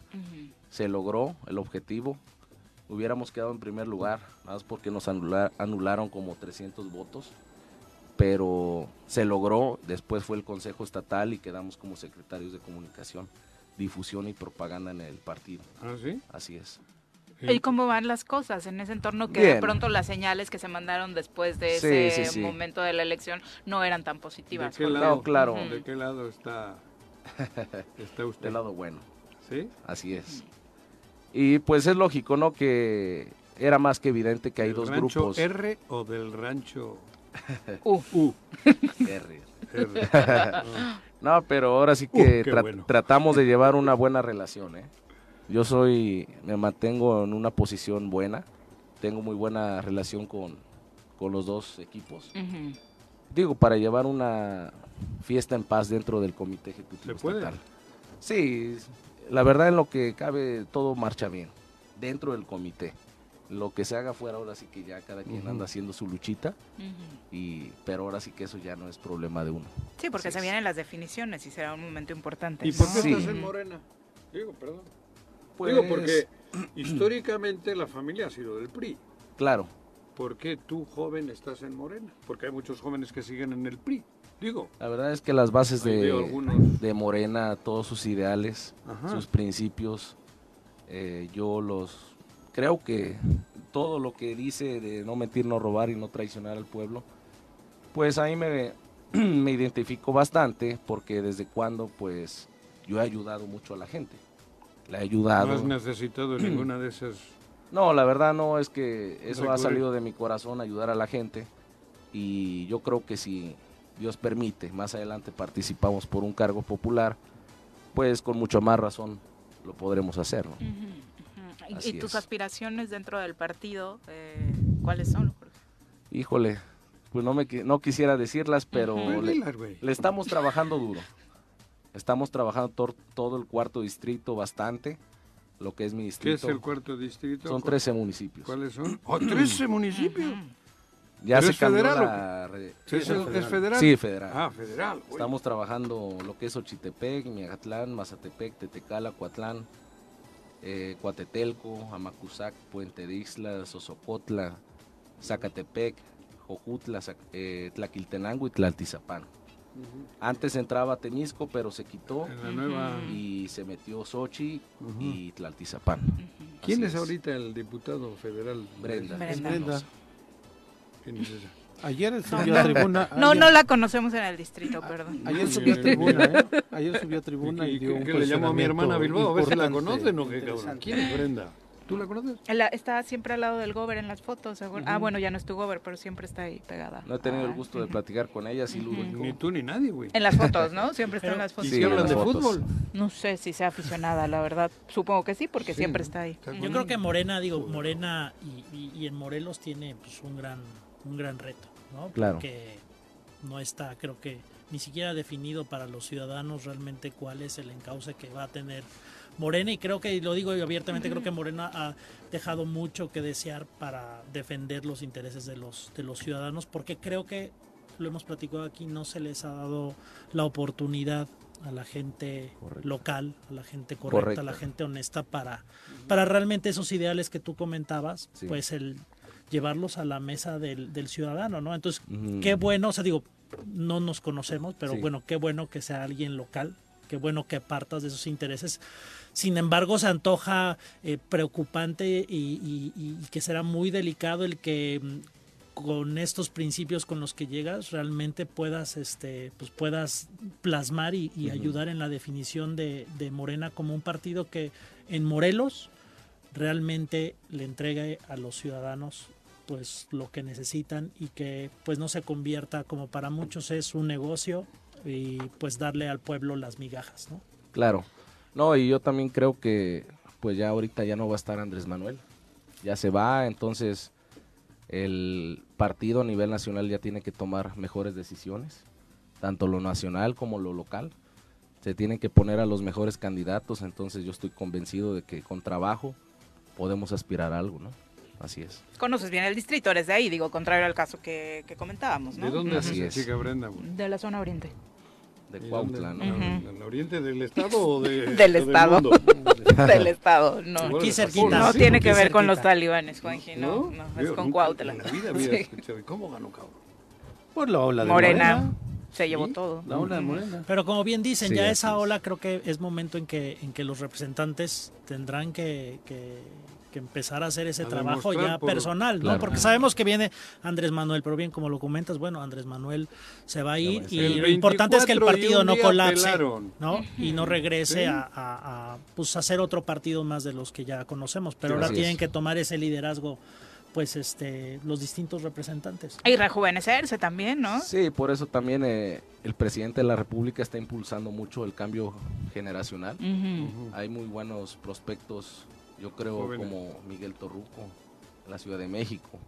También la diputada Andrea Chávez, que ella es la, ahora sí que es mi jefa a nivel nacional, es secretaria de comunicación y es del estado de Chihuahua. Mm, Apenas me invitó a su informe de gobierno a Ciudad Juárez y la verdad es que tiene muy buena representación y un gran futuro dentro de la política. ¿eh?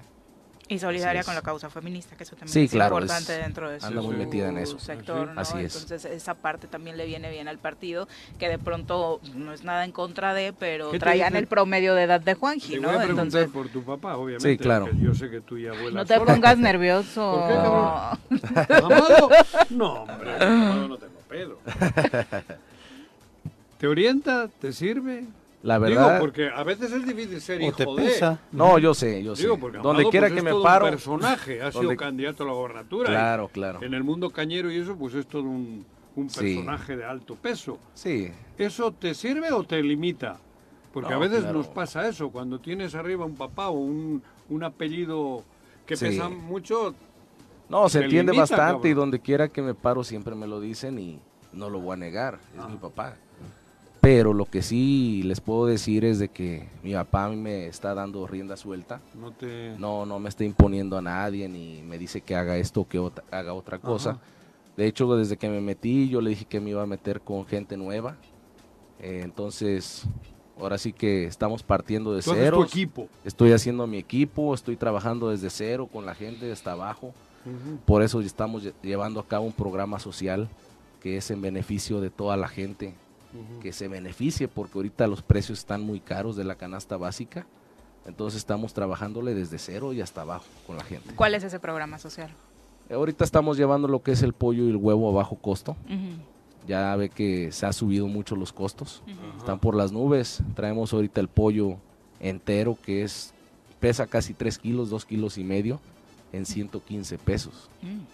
El pollo entero lo consigues en 190 aproximadamente y la tapa de huevo la estamos llevando a 70 pesos. Y este programa es itinerante en los municipios de la zona. Sí, la estamos Ujú. llevando en toda la zona. Ujú. Ahorita especialmente en el cuarto distrito nos estamos enfocando y la verdad es que en menos de dos meses ya llevamos como 15 mil familias beneficiadas. Ujú. Así es. ¿Y cómo se entera la gente de estos beneficios? Mm, ahorita nos estamos dirigiendo especialmente con ayudantes municipales, con líderes, comisariados ejidales. Ellos nos ayudan a llegar a las comunidades. No nos estamos a Gra- enfocando. De perifoneo. No, de hecho él no lo el llevamos. huevo, el pollo, ¿no? Ahí no lo llevamos, pero para que entregue pollo. Sí, Por él nos ayuda bastante. Pinche pelón. Así es. Está fuerte, está fuerte, para que Sí, entregue los pollos de 3 Sí, kilos. sí. No, y vamos muy bien. Yo creo que la aceptación de la gente cada vez nos, nos acepta más. Eh, ¿Dónde vives? Soy Digo, de Mazatepec, Mazatepec. pero ahorita me la estoy pasando casi aquí en Cuernavaca. Ah, sí. ¿Por las labores del partido? De Sí, por las labores del partido y ahora sí que me ando moviendo entre Cuernavaca, Mazatepec. Así es. Bueno, pues ahí está, para quienes se querían conocer más de tu trabajo, esta Tienes redes opción, sociales, ¿no? me imagino. Sí, claro. ¿Cuáles son para que la gente las Pues en Facebook, Jorge Orihuela. También ahí está la de mi rancho, si no me quieren seguir. Las cubatas, Las que es, cubatas. Es famosa. Rancho Las Cubatas. Así de Rancho Las Cubatas. ¿Cuántos toros tienes? Digo, Híjole. de- de- para el jaripeo. Pues mira, fíjate que en el 2014 cuando inicié. Desde tenía... el 14 ya desde- andas en el tema de... No, el rancho tiene ya 29 años. Ajá, de la familia. Así Pero es, tú- desde la familia. Ajá. Pero yo tomé ya las riendas de la ganadería en el 2014. Ajá. Empezamos con 15 toros en ese momento, Ajá. porque no había mucha demanda de trabajo. Pero Ahora de- está de moda, desde ¿no? que yo agarré las riendas, ahora sí que lo hemos llevado más arriba, a otro nivel, y ahorita ya tenemos 35 toros. Y si les pongo una reta entre el rancho San Agustín, el tuyo y el de Federico, Claro. ¿quién gana? No, no me gusta hablar de eso. No, no empiece. No, no, no empiece, no Cuidado, empiece. cuidado. Yo, yo lo organizo, güey. Ay, Agustín, Agustín. Son amigos todos, ¿eh? Ay, Agustín, Agustín. Así es. Y el de la Federico. Como La verás, su corazón late para un lado y no lo puedo ocultar. Sí, son amigos todos, ¿eh? Son amigos todos y la llevamos muy bien. Bueno. Jorge, pues muchas gracias por No, no, acompañarnos. no. Esta Gracias a ustedes y esperemos volver pronto, ¿no? Claro que sí, están las puertas pues, tú, abiertas. cabrón, desde diciembre te estamos esperando. Pues Graubé, ¿no? Se pone las pilas. Anda ocupado, anda ocupado. Anda en Monterrey, le mando un saludo hasta allá al canijo. Que traiga algún cortecito. güey. Ándale. Un contrato de Tesla, ¿no? Sí, Exacto. Gracias, Jorge. Buenos días. Gracias. Gracias, Jorge. 8 con nada. 28, Bienvenido. te mandan Gracias. muchos saludos. Martín Flores de, Gracias, ¿eh? de Coajomulco de- Ah, te bien. saluda. Paco Carzu dice saludos. Jorge, agradeciendo tu apoyo para el grupo de productores Cañeros del Ejido de Cojutla. Eh, te, manda, te manda un abrazo Paco Carmona. Ah, muy bien, gracias. Son las 8.30, volvemos. Gracias por continuar con nosotros. Un abrazo a todos los que continúan con la transmisión al pendientes del contenido. Y ahora vamos a saludar a través de la línea telefónica a nuestro querido Carlos Olivera para la clase de chelas. En la vida hay que tomarnos todo con calma. Menos la cerveza, porque se calienta. Si crees que con cerveza no hay tristeza, quédate a nuestra clase cervecera con el experto Carlos Olivera. Si ya saben cómo me pongo, ¿para qué me invitan?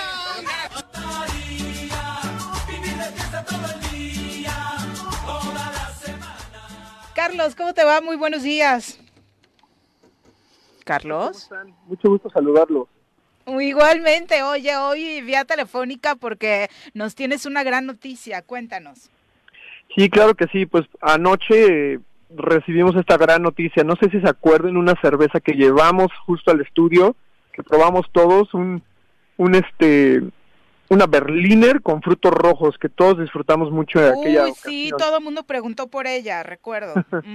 Sí, pues una gran, gran cerveza. Y anoche nos la condecoraron con una medalla de bronce en la Copa Cervecera del Pacífico, que es una de los de las copas más, más celebradas y más competidas en todo el país.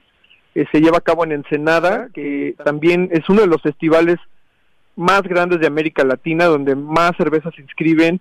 Y bueno, pues esa gran cerveza que llevamos en aquella ocasión, anoche nos sorprendió con esa presea de bronce que se ganó en, en, en Ensenada precisamente, Copa Cervecera del Pacífico. Oye, esta Copa Cervecera se lleva a cabo anualmente, participan eh, cervezas a partir de qué momento, de que ya son cervezas artesanales que llevan un largo tramo recorrido en el mercado, ¿cómo es? Bueno, realmente en las copas, en cualquiera que ésta sea, tú te puedes inscribir, tú mandas tus muestras y se juecea todo, todo es a ciegas, nadie conoce ni siquiera qué marca es, solamente tú le inscribes en cierto estilo. Se abren las categorías, tú dices, ok, en esta ocasión, por ejemplo, se participó en Spiced and Fruit Beer, que son precisamente cervezas especiadas y afrutadas, y en esa categoría se, se, se inscribió esta cerveza. Tú la puedes inscribir desde que haces cerveza casera incluso. No, no estás sujeto a que sea comercial o que ya estés en el mercado. Cuéntanos la historia de esta cerveza. Porque el doctor no la probó, fue uno de los Ah, días pues que, no. que lo tenía vetado Juanji. Sí, doctor, no la probaste. Bueno, es una Berliner Weiss, que precisamente es un estilo que se, se rescató con, con las cervecerías artesanales. Ya estaba un poco olvidado, es un estilo alemán hecho a base de trigo y en esta ocasión se le pusieron frutos rojos, por eso entró en la categoría de fruit beer. Y bueno, te la perdiste en el estudio, la llevamos yo creo que hace como mes y medio Aprox. más o menos y, bueno nos sorprendió esta es, la tarde de ayer con con precisamente la presea de bronce que es un súper súper buen trofeo ya que es una competencia súper competitiva ¿Y se desarrolló aquí en Morelos? la hicimos en colaboración con Sacro cervecería Sacro es una cervecería del Estado de México compañero nuestro que que precisamente está muy involucrado también aquí en los eventos de Morelos, viene seguido a Tepoztlán, viene seguido a Cuernavaca, la puedes conseguir aquí. Y en colaboración con él hicimos esa cerveza y justo para competir, para poder ganar una medalla, fue que se desarrolló. Oye, y este, este tono de frutos rojos, ya precisamente nos has hablado de muchas otras frutas que están utilizando, utilizándose en estas mezclas. ¿Fue protagonista también en esta copa, cervezas con estos tonos? Sí, precisamente en la categoría abierta de fruit beer, ahí puedes poner cualquier cerveza que tenga un adjunto frutal. Ya pueden ser duraznos, ya puede ser este cualquier tipo de fruta, no, no precisamente rojos nada más, pueden ser este otro tipo, ¿no? Cualquiera. Y la categoría se abre y normalmente son cervecitas ácidas, como esa que probamos, en el que se le da un, un perfil preferencial a que la cerveza debe conservar todas sus cualidades y su esencia de cerveza, de grano, el amargor del lúpulo, pero el añadido de cualquier fruta, sea cual sea. Oye, y cuéntanos otras destacadas en esta copa. Bueno, también eh, muy, muy buena en, otra categoría de sour beer o cerveza ácida, que es muy parecida a la, a, la categoría que se ganó con, con el, bronce con la fruit beer. Eh, se ganó uno uno de nuestros grandes compañeros no él sí no no es de Morelos pero él viene cada fin de semana y nos instruye eh, y de hecho Iván eh, alguna ocasión que nos acompañó en una clase conoció a nuestro a nuestro instructor él se ganó una medalla de oro también con una cerveza ayer por la noche que en la categoría de cervezas ácidas también este nos sorprendió con esa con esa medalla y estamos muy contentos porque más allá de ser Morelos de poder ser Estado de México o la Ciudad de México de donde es este la cervecería genial de nuestro instructor pues somos una región y la región es la que estamos tratando de poner en alto, ¿no? Ya sea el sur de la Ciudad de México, Estado de México, Morelos, en la región de frutal como, como es este Petela del Volcán Cuituco, de ahí es de donde tomamos las frutas para nuestras cervezas, pues toda esta región vamos a poner en alto el nombre justo con las cervezas frutales que tratamos de, introducir en el mercado y en el paladar de la gente. Oye, ahora que estás mencionando por zonas, en este momento, ¿cuál es la zona más destacada del país? Bueno, Ensenada, Ensenada, Tijuana, Mexicali. Ese es el triángulo de la cerveza mexicana por excelencia ya desde hace varios años.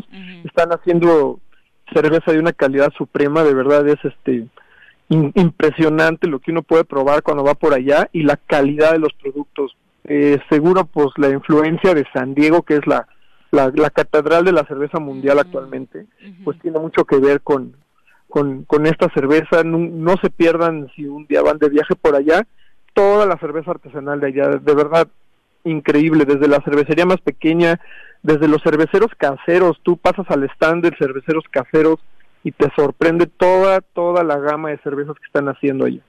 Perfecto, Carlos, pues muchas gracias y muchas felicidades por el reconocimiento, porque como bien dices, es eh, para la zona que buscamos eso, ¿no? Destacar y empezar a codearnos con los grandes del país.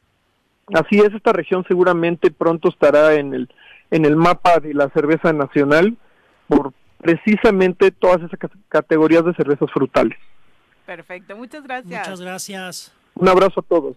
Muy buenos días. Son las 8 con 40. Eh, ¿Son de tu gusto, eh, de tu predilección, ahora que andas en ese mundo, doctor? ¿Las frutales? Sí, me gusta. Sí, me gusta. En general la cerveza me gusta y la artesanal creo que es este, pues es interesante. ¿no? le, he bajado a la cerveza por la cuestión de, a veces como el, peso, ya ves, ¿no? Pero cuando me decido ya automáticamente prefiero una artesanal que una, digamos, de las... Esta estaba deliciosa. Bueno, está, no estaba, deliciosa de la que estaban hablando. No, está bien. A ver si la, próxima vez que... A ver si dentro de ocho días que nos acompañe de nuevo. Juanjo porque ya sabes no la probó tampoco. ¿Quién? No estaba ese día Juan José, afortunadamente. He, probado algunas, esa con... No me con florecitas. Frutos rojos, frutos rojos, sí, sí. No son de las que más le gustan a Juanji. No era té, no era té. No era té, era chela.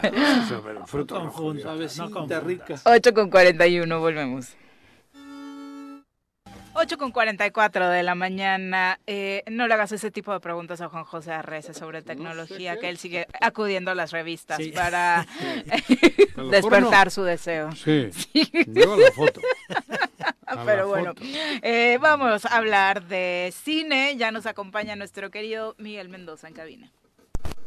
Miguel, ¿cómo te va? Muy buenos días. Muy bien, muchísimas gracias. Pues aquí viernes, viernes de estrenos y viernes también de platicar de muchas cosas, entre ellos pues la, la, la pasada entrega de los Óscares, ¿no? Que fue eh, fue una ceremonia, pues creo que un poquito más corta, la gente le gustó más, subió la audiencia. La anterior fue cuando le pegó un una cachetada. Sí, y eso habla de lo desafortunado que, que, fue eh, todo el entorno de esa ceremonia, por ¿no? Eso digo, la pasada fue esa, ¿no? hoy desde ese punto, desde la conducción, creo que se mejora bastante, ¿no? Más práctico todo fue. Yo no la vi, ¿eh?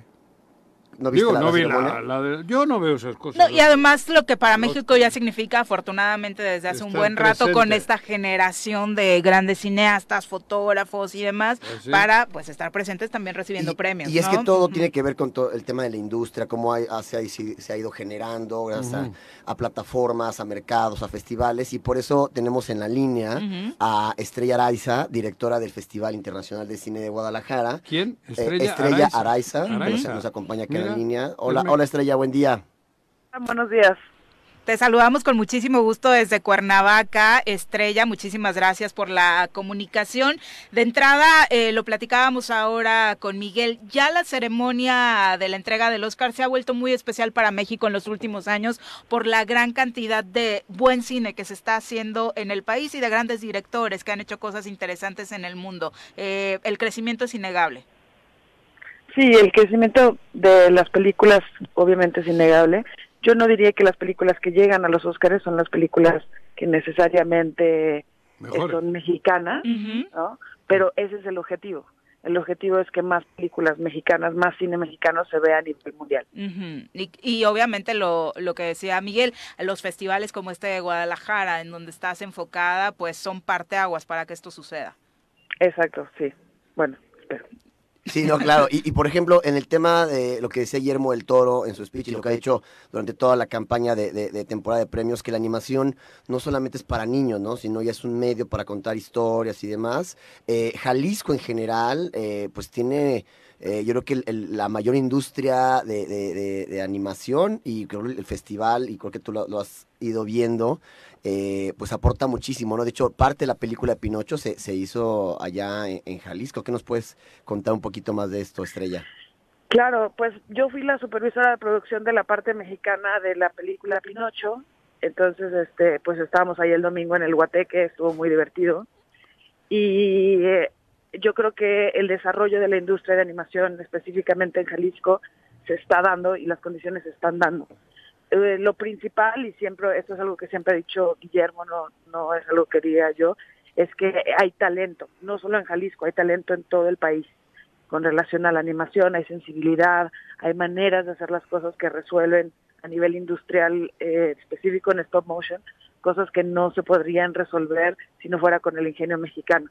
Entonces, este, pues sí, la, la animación está creciendo y lo que nosotros esperamos es que, que esto sea un detonante, que la película, que Pinocho y hacerlo acá, sea un detonante para poder traer más producciones grandes, para empezar a poder generar IP propia, que eso es lo más importante, y, así poder empezar a, resaltar en el mundo. Y por ejemplo, eh, sobre la producción de la, de la, de la película, Pinocho, ¿cuál fue el reto más grande que, tuvieron acá en, México, en la parte mexicana? La nariz. este, no, fíjate que lo más complicado fue que lo hicimos en pandemia. O sea, nosotros empezamos preproducción en septiembre de 2020.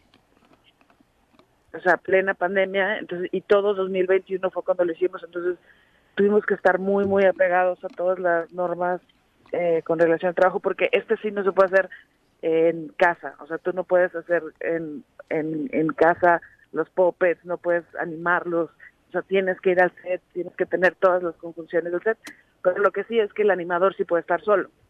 Entonces, eh, tuvimos que apoyarnos muchísimo en la Universidad de Guadalajara, que nos ayudó con todo lo que tenía que ver con pruebas COVID, con PCR, con todas esas cosas, para que nosotros pudiéramos este, pues llevar a buen término la filmación. Y sí tuvimos casos de COVID y entonces esos casos se tenían que aislar. Te digo, manejamos los sets de manera muy aislada, entonces afortunadamente cuando algún animador se enfermaba, no había contagios y nosotros rompíamos los cadenas de contagios. Pues bueno, pues el reto fue no hacer la película, sino hacerla con COVID. Yo pensé que, perdón por mi ignorancia, que esas películas o esta de Pinocho lo hacían solo en un cuartito con, con, con computadoras. ¿Qué hay detrás de eso? ¿Cómo lo digo? Si se puede explicar en radio, ¿qué, ¿qué hay detrás de todo eso? ¿Cómo es? Claro, la diferencia principal entre stop motion es que stop motion es una, es una técnica artesanal, en la que se toman fotografías a cada uno de los cuadros para generar el movimiento. Entonces, los animadores realmente se vuelven actores, los animadores son artistas, Ah. porque ellos determinan el movimiento y determinan, o sea, o sea, hay una serie de procesos para aprobar, desaprobar cómo va a funcionar el movimiento en cámara, este, pero es tomar una fotografía a un títere e irlo moviendo cuadro por cuadro. Y así está hecha toda la película. Entonces es, eh, o sea, obviamente las cosas que hay por computadora, porque siempre te apoyas ahora para hacer cosas por computadora, pero la animación en esta película toda es artesanal, toda es hecha a mano. Mira. La forma en la que la recibe el público los sorprendió, Estrella. Mira, nosotros cuando empezamos, porque el primer proceso para trabajar en la película fue que vimos el animático. El animático es una, una especie de película en blanco y negro, como dibujada a papel, ¿no? Y ya cuando nosotros vemos el animático, llorábamos y llorábamos y llorábamos. Entonces Ujú. decíamos, no, pues sí va a estar, sí va a funcionar. Yo no me lo imaginaba, yo no me imaginaba la respuesta de tan amorosa que le dieron a la película. Porque obviamente siempre hay detractores, siempre hay personas que dicen, ay, no, eso está súper fácil, o no lo sé, algo más. y, y al revés, o sea, todos los comentarios fueron positivos, toda la gente le encantó muchísimo la película, todas las personas... Está muy triste, ¿no? Pues sí, es muy triste, pero así es la vida. que de pronto es un juego en el que eh, una parte del público, y aquí Juanjo lo comentaba, caía en el que cuando hablas de animación lo que te esperas es lo que la gran industria de la animación te presenta regularmente, Claro. que son películas muy felices, ¿no? Claro, infantiles. coloridas. Totalmente. Y, y, por ejemplo, la, la parte eh, que se hizo en México, el taller de Chucho, que se encuentra ya en Jalisco, eh, pues con este proyecto deja la vara muy alta, Estrella, ¿no? ¿Qué, qué, qué se viene para, por ejemplo, el, el taller de Chucho en general o la industria mexicana que tú tienes muy bien ahí mapeado? ¿Qué- Eso es en qué- animación. Exactamente. Ujú. ¿Qué crees que se venga para la industria de- del cine de animación en México? Mira, lo que nosotros probamos con película Pi- Pinocho es que no nada más podemos hacer animación muy bien, sino que la podemos hacer a nivel industrial. Y que esta animación que nosotros vamos a, hacemos a nivel industrial se puede exportar a todo el mundo. Entonces, necesitamos hacer dos cosas. Uno, necesitamos hacer una, bueno, que estamos haciendo como toda una estrategia de maquila, ¿no? Para grandes producciones de stop motion. El stop motion está teniendo un repunte a nivel mundial. Muchísimas más personas están interesadas en hacer y están haciendo películas en stop motion. Entonces, bueno, levantar la mano y decir nosotros acá también lo podemos hacer, por un lado, y por otro lado, generar eh, propiedad intelectual propia, con personajes propios, películas enteramente mexicanas hechas en stop motion. Nunca se ha hecho en el largometraje eh, mexicano en stop motion. Entonces, Wow. este, lo que necesitamos hacer es hacer el primero. Y esos, esos son los planes que tenemos para, pues, para el taller. Presupuestalmente implica mucha diferencia. Muchísima. Es, es un poco ridículo. Eh. Porque la verdad, tener, como de- decían hace ratito, las, las computadoras que animas por computadora es muchísimo, no es que sea muchísimo más barato, pero no depende tanto del factor humano. Y acá, pues totalmente depende del factor humano. O sea, si se te enferma un animador, si el animador cambia de trabajo, si se divorcia, o sea, cualquier situación, todo eso afecta a la película directamente.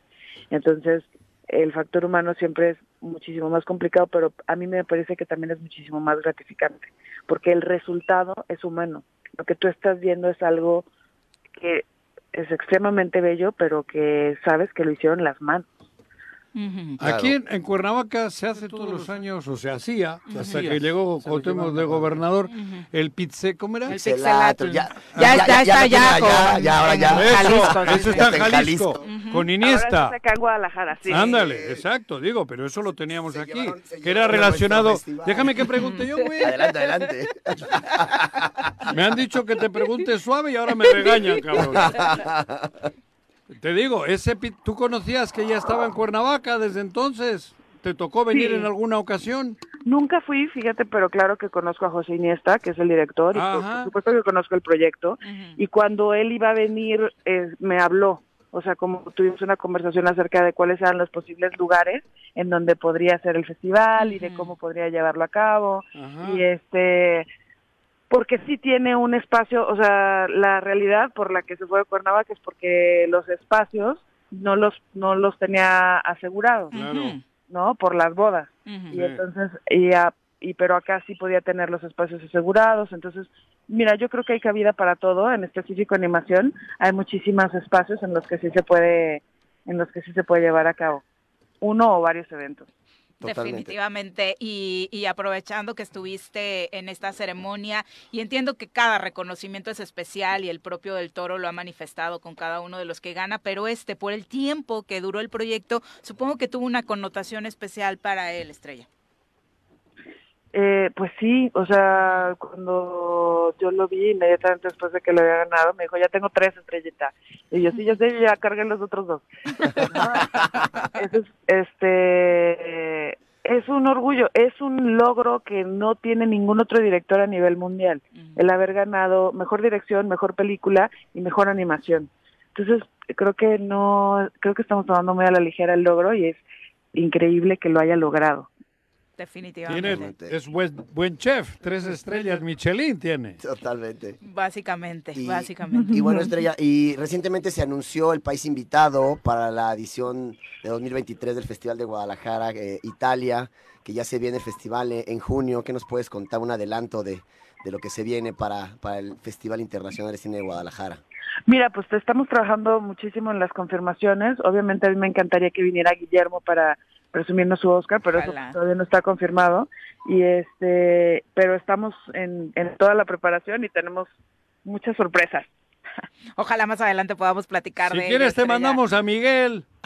Es bueno, es bueno. Por allá. Muchas gracias, Estrella. Buenos días. no, de nada, hasta luego. Buenos Un abrazo. Hasta luego. Hasta luego. Sí, de pronto no dimensionamos, ¿no? Y Ya Sí. como que afortunadamente nos hemos habituado a brillar en el Oscar como Claro. país y la verdad lo que ha hecho Guillermo es impresionante. Impresionante, sí. ¿Quién es mejor, Guillermo o...? A mí este? me gusta más Guillermo, sinceramente. otro cómo se llama? Cuarón o Cuarón. Iñárritu. Los tres, Es que- Cuarón es que Es que es Iñárritu. una gran generación. No sé. Cada quien tiene su propio estilo. Pero además su personalidad ayuda a generar empatía con la gente. Totalmente, ¿no? O sea, ¿Por qué? Memo me, pare- por- me parece que es más, Simpático. no tan elevador, es más simpático. Bueno, la última película que hizo Iñárritu, incluso Sí. muy desde el ego, muy autobiográfica, Sí. lo, lo comentaste en algún Totalmente, momento, ¿no? totalmente. Y acá Y- pues es para todo el Mamón. mundo, ¿no? Y hasta Es- se involucra Sí. socialmente. Mamón. Y se, y se involucra socialmente en Claro, ¿no? causas, es ¿no? nuestro Santa Claus mexicano, ¿no? Cuando hace falta que el boleto de avión para los de las Olimpiadas, que se quedan varados. Para en la Ah, ceremonia de los es este- Ariel, incluso También, también, ya el puso toro. lana. lana, Sí, ¿no? siempre anda Sí. poniendo lana para todo. Sí, Ah, sí, sí. Sí, Claro. pero hablando de cine particularmente me Ah, parece pues que hablaba, tiene, no, sí, es Yo hablaba de cine. ujú, No, es un genio. Es un genio. Es es un genio. Ahora está haciendo Frankenstein también. ¿En animación? No, esto va a ser este. Que venga. Morelos. Frankenstein. Ahí está. Que vaya al casting, que vaya al casting. Más. Ya ves que lo de actor se le da, puede Por eso. Si quiere Frankenstein en el gobierno No, del y fíjate, estado, güey. y Netflix a- a- a- agarró este proyecto de, de Pinocho y Ah. pues le salió muy bien porque pues tiene un, otro Oscar ya en su a- a- aparador. Le ha ido muy bien a Netflix en la Totalmente. con maridaje mexicanos. con mexicanos, Sí, ¿no? totalmente. Y ahora pues ya también ya va a apostar con, con Del Toro para también que sea original de Netflix, ¿Y Frankenstein. esta chica trabaja con Del Toro? Sí. Esta chica que hemos entrevistado. Totalmente, sí. Ella es como el vínculo con México, Ah, ¿sí? Guillermo ¿De el dónde Toro. es ella, pues? Ella es de Jalisco. Ah, sí, de sí, sí, sí. Allá está y Sí. tiene la organización precisamente de este festival, festival. que es, es uno de los más importantes en el país. Pues Miguel, muchas gracias. Muchísimas gracias y nos escuchamos la próxima semana. Ya nos vamos. ¿Qué hace Tigres de Autepec? ¿Eh? Bueno, es que yo antes quería comentar, el 21 de marzo es el Día Mundial del Síndrome de Down Y Mm. como cada ¿Cuándo año, cae? el día Ay, de mañana lunes. vamos a Mañana. tener nuestra caminata. Partimos del Calvario, vamos a llegar posiblemente a la Plazuela del Zacate o algún espacio del Zócalo. ¿A qué hora, güey? Porque todavía no está eh, confirmado qué espacio está libre por este festival. ¿Otra vez? Eh, sí, otra Ah, vez. sí. Igual Hoy amaneció mi casa con un tianguis ahí, no sé Sí, qué es pasa bueno. Hidalgo. Es a las 9 de la mañana. Mañana todas las familias que quieran acompañarnos partimos del Calvario a las 9 de la mañana en este Día Internacional del Mañana a las de Down. nueve de la mañana, Mañana a las nueve Pero qué triste ni siquiera poder contar Sí, con un espacio al cual terrible. llegar, ¿no? O sea, no, año no- supongo que no están pidiendo No, miles cosa. de metros No, para, ¿no? No, no, no. en fin. Así las cosas importantes para el gobierno del Sí, estado, pero el tianguis mañana. que dice, que dice Miguel. ¿no? Entonces, ¿a qué hora sale? 9 de la mañana. en el 9 de la mañana, perfecto. ¿Y Tigres de Autepec qué Tigres hace? de Yautepec mañana a las 5 de la tarde contra nuestros amigos de CDI. Otro clásico. El otro equipo de Yautepec. ¿Vas Vas a apostarle? ¿Eh? ¿Vas a apostarle No, algo? no apuesto. ¿Miedo? No, lo, no, miedo no, lo, lo quise, lo quise posponer porque nos falta un jugador, pero al final. ¡Ándale! Toma braga, bobinaja. Nos falta un jugador porque está en Madrid. Ajá, sí, con este tour que hizo la Liga TDP, la ¿no? Liga TDP, la selección, tal. Y uno, por méritos propios, está en Madrid, en defensa central. ¿Te hacía, ¿Te hacía en la puerta de Alcalá a estas alturas, Podría haber ido, pero a última hora preferí quedarme aquí para estar al frente de esto porque veo que está el estado acéfalo. No me puedo ir y dejar el estado así. más ¿Cómo acebado. les- ¿Cómo de consuelo? Gracias, Juanjo. Gracias. Gracias. Gracias por acompañarnos, doctor. Pepe. Juanji, Miguel, ya nos vamos. Que tengan excelente fin de semana largo. Cuídense mucho en carretera. Sí, manejan, por supuesto, toman sus precauciones, sobre todo en largas distancias. Los esperamos el lunes. Así es esto. Esta fue la revista informativa más importante del centro del país, El Choro Matutino. Por lo pronto, El Choro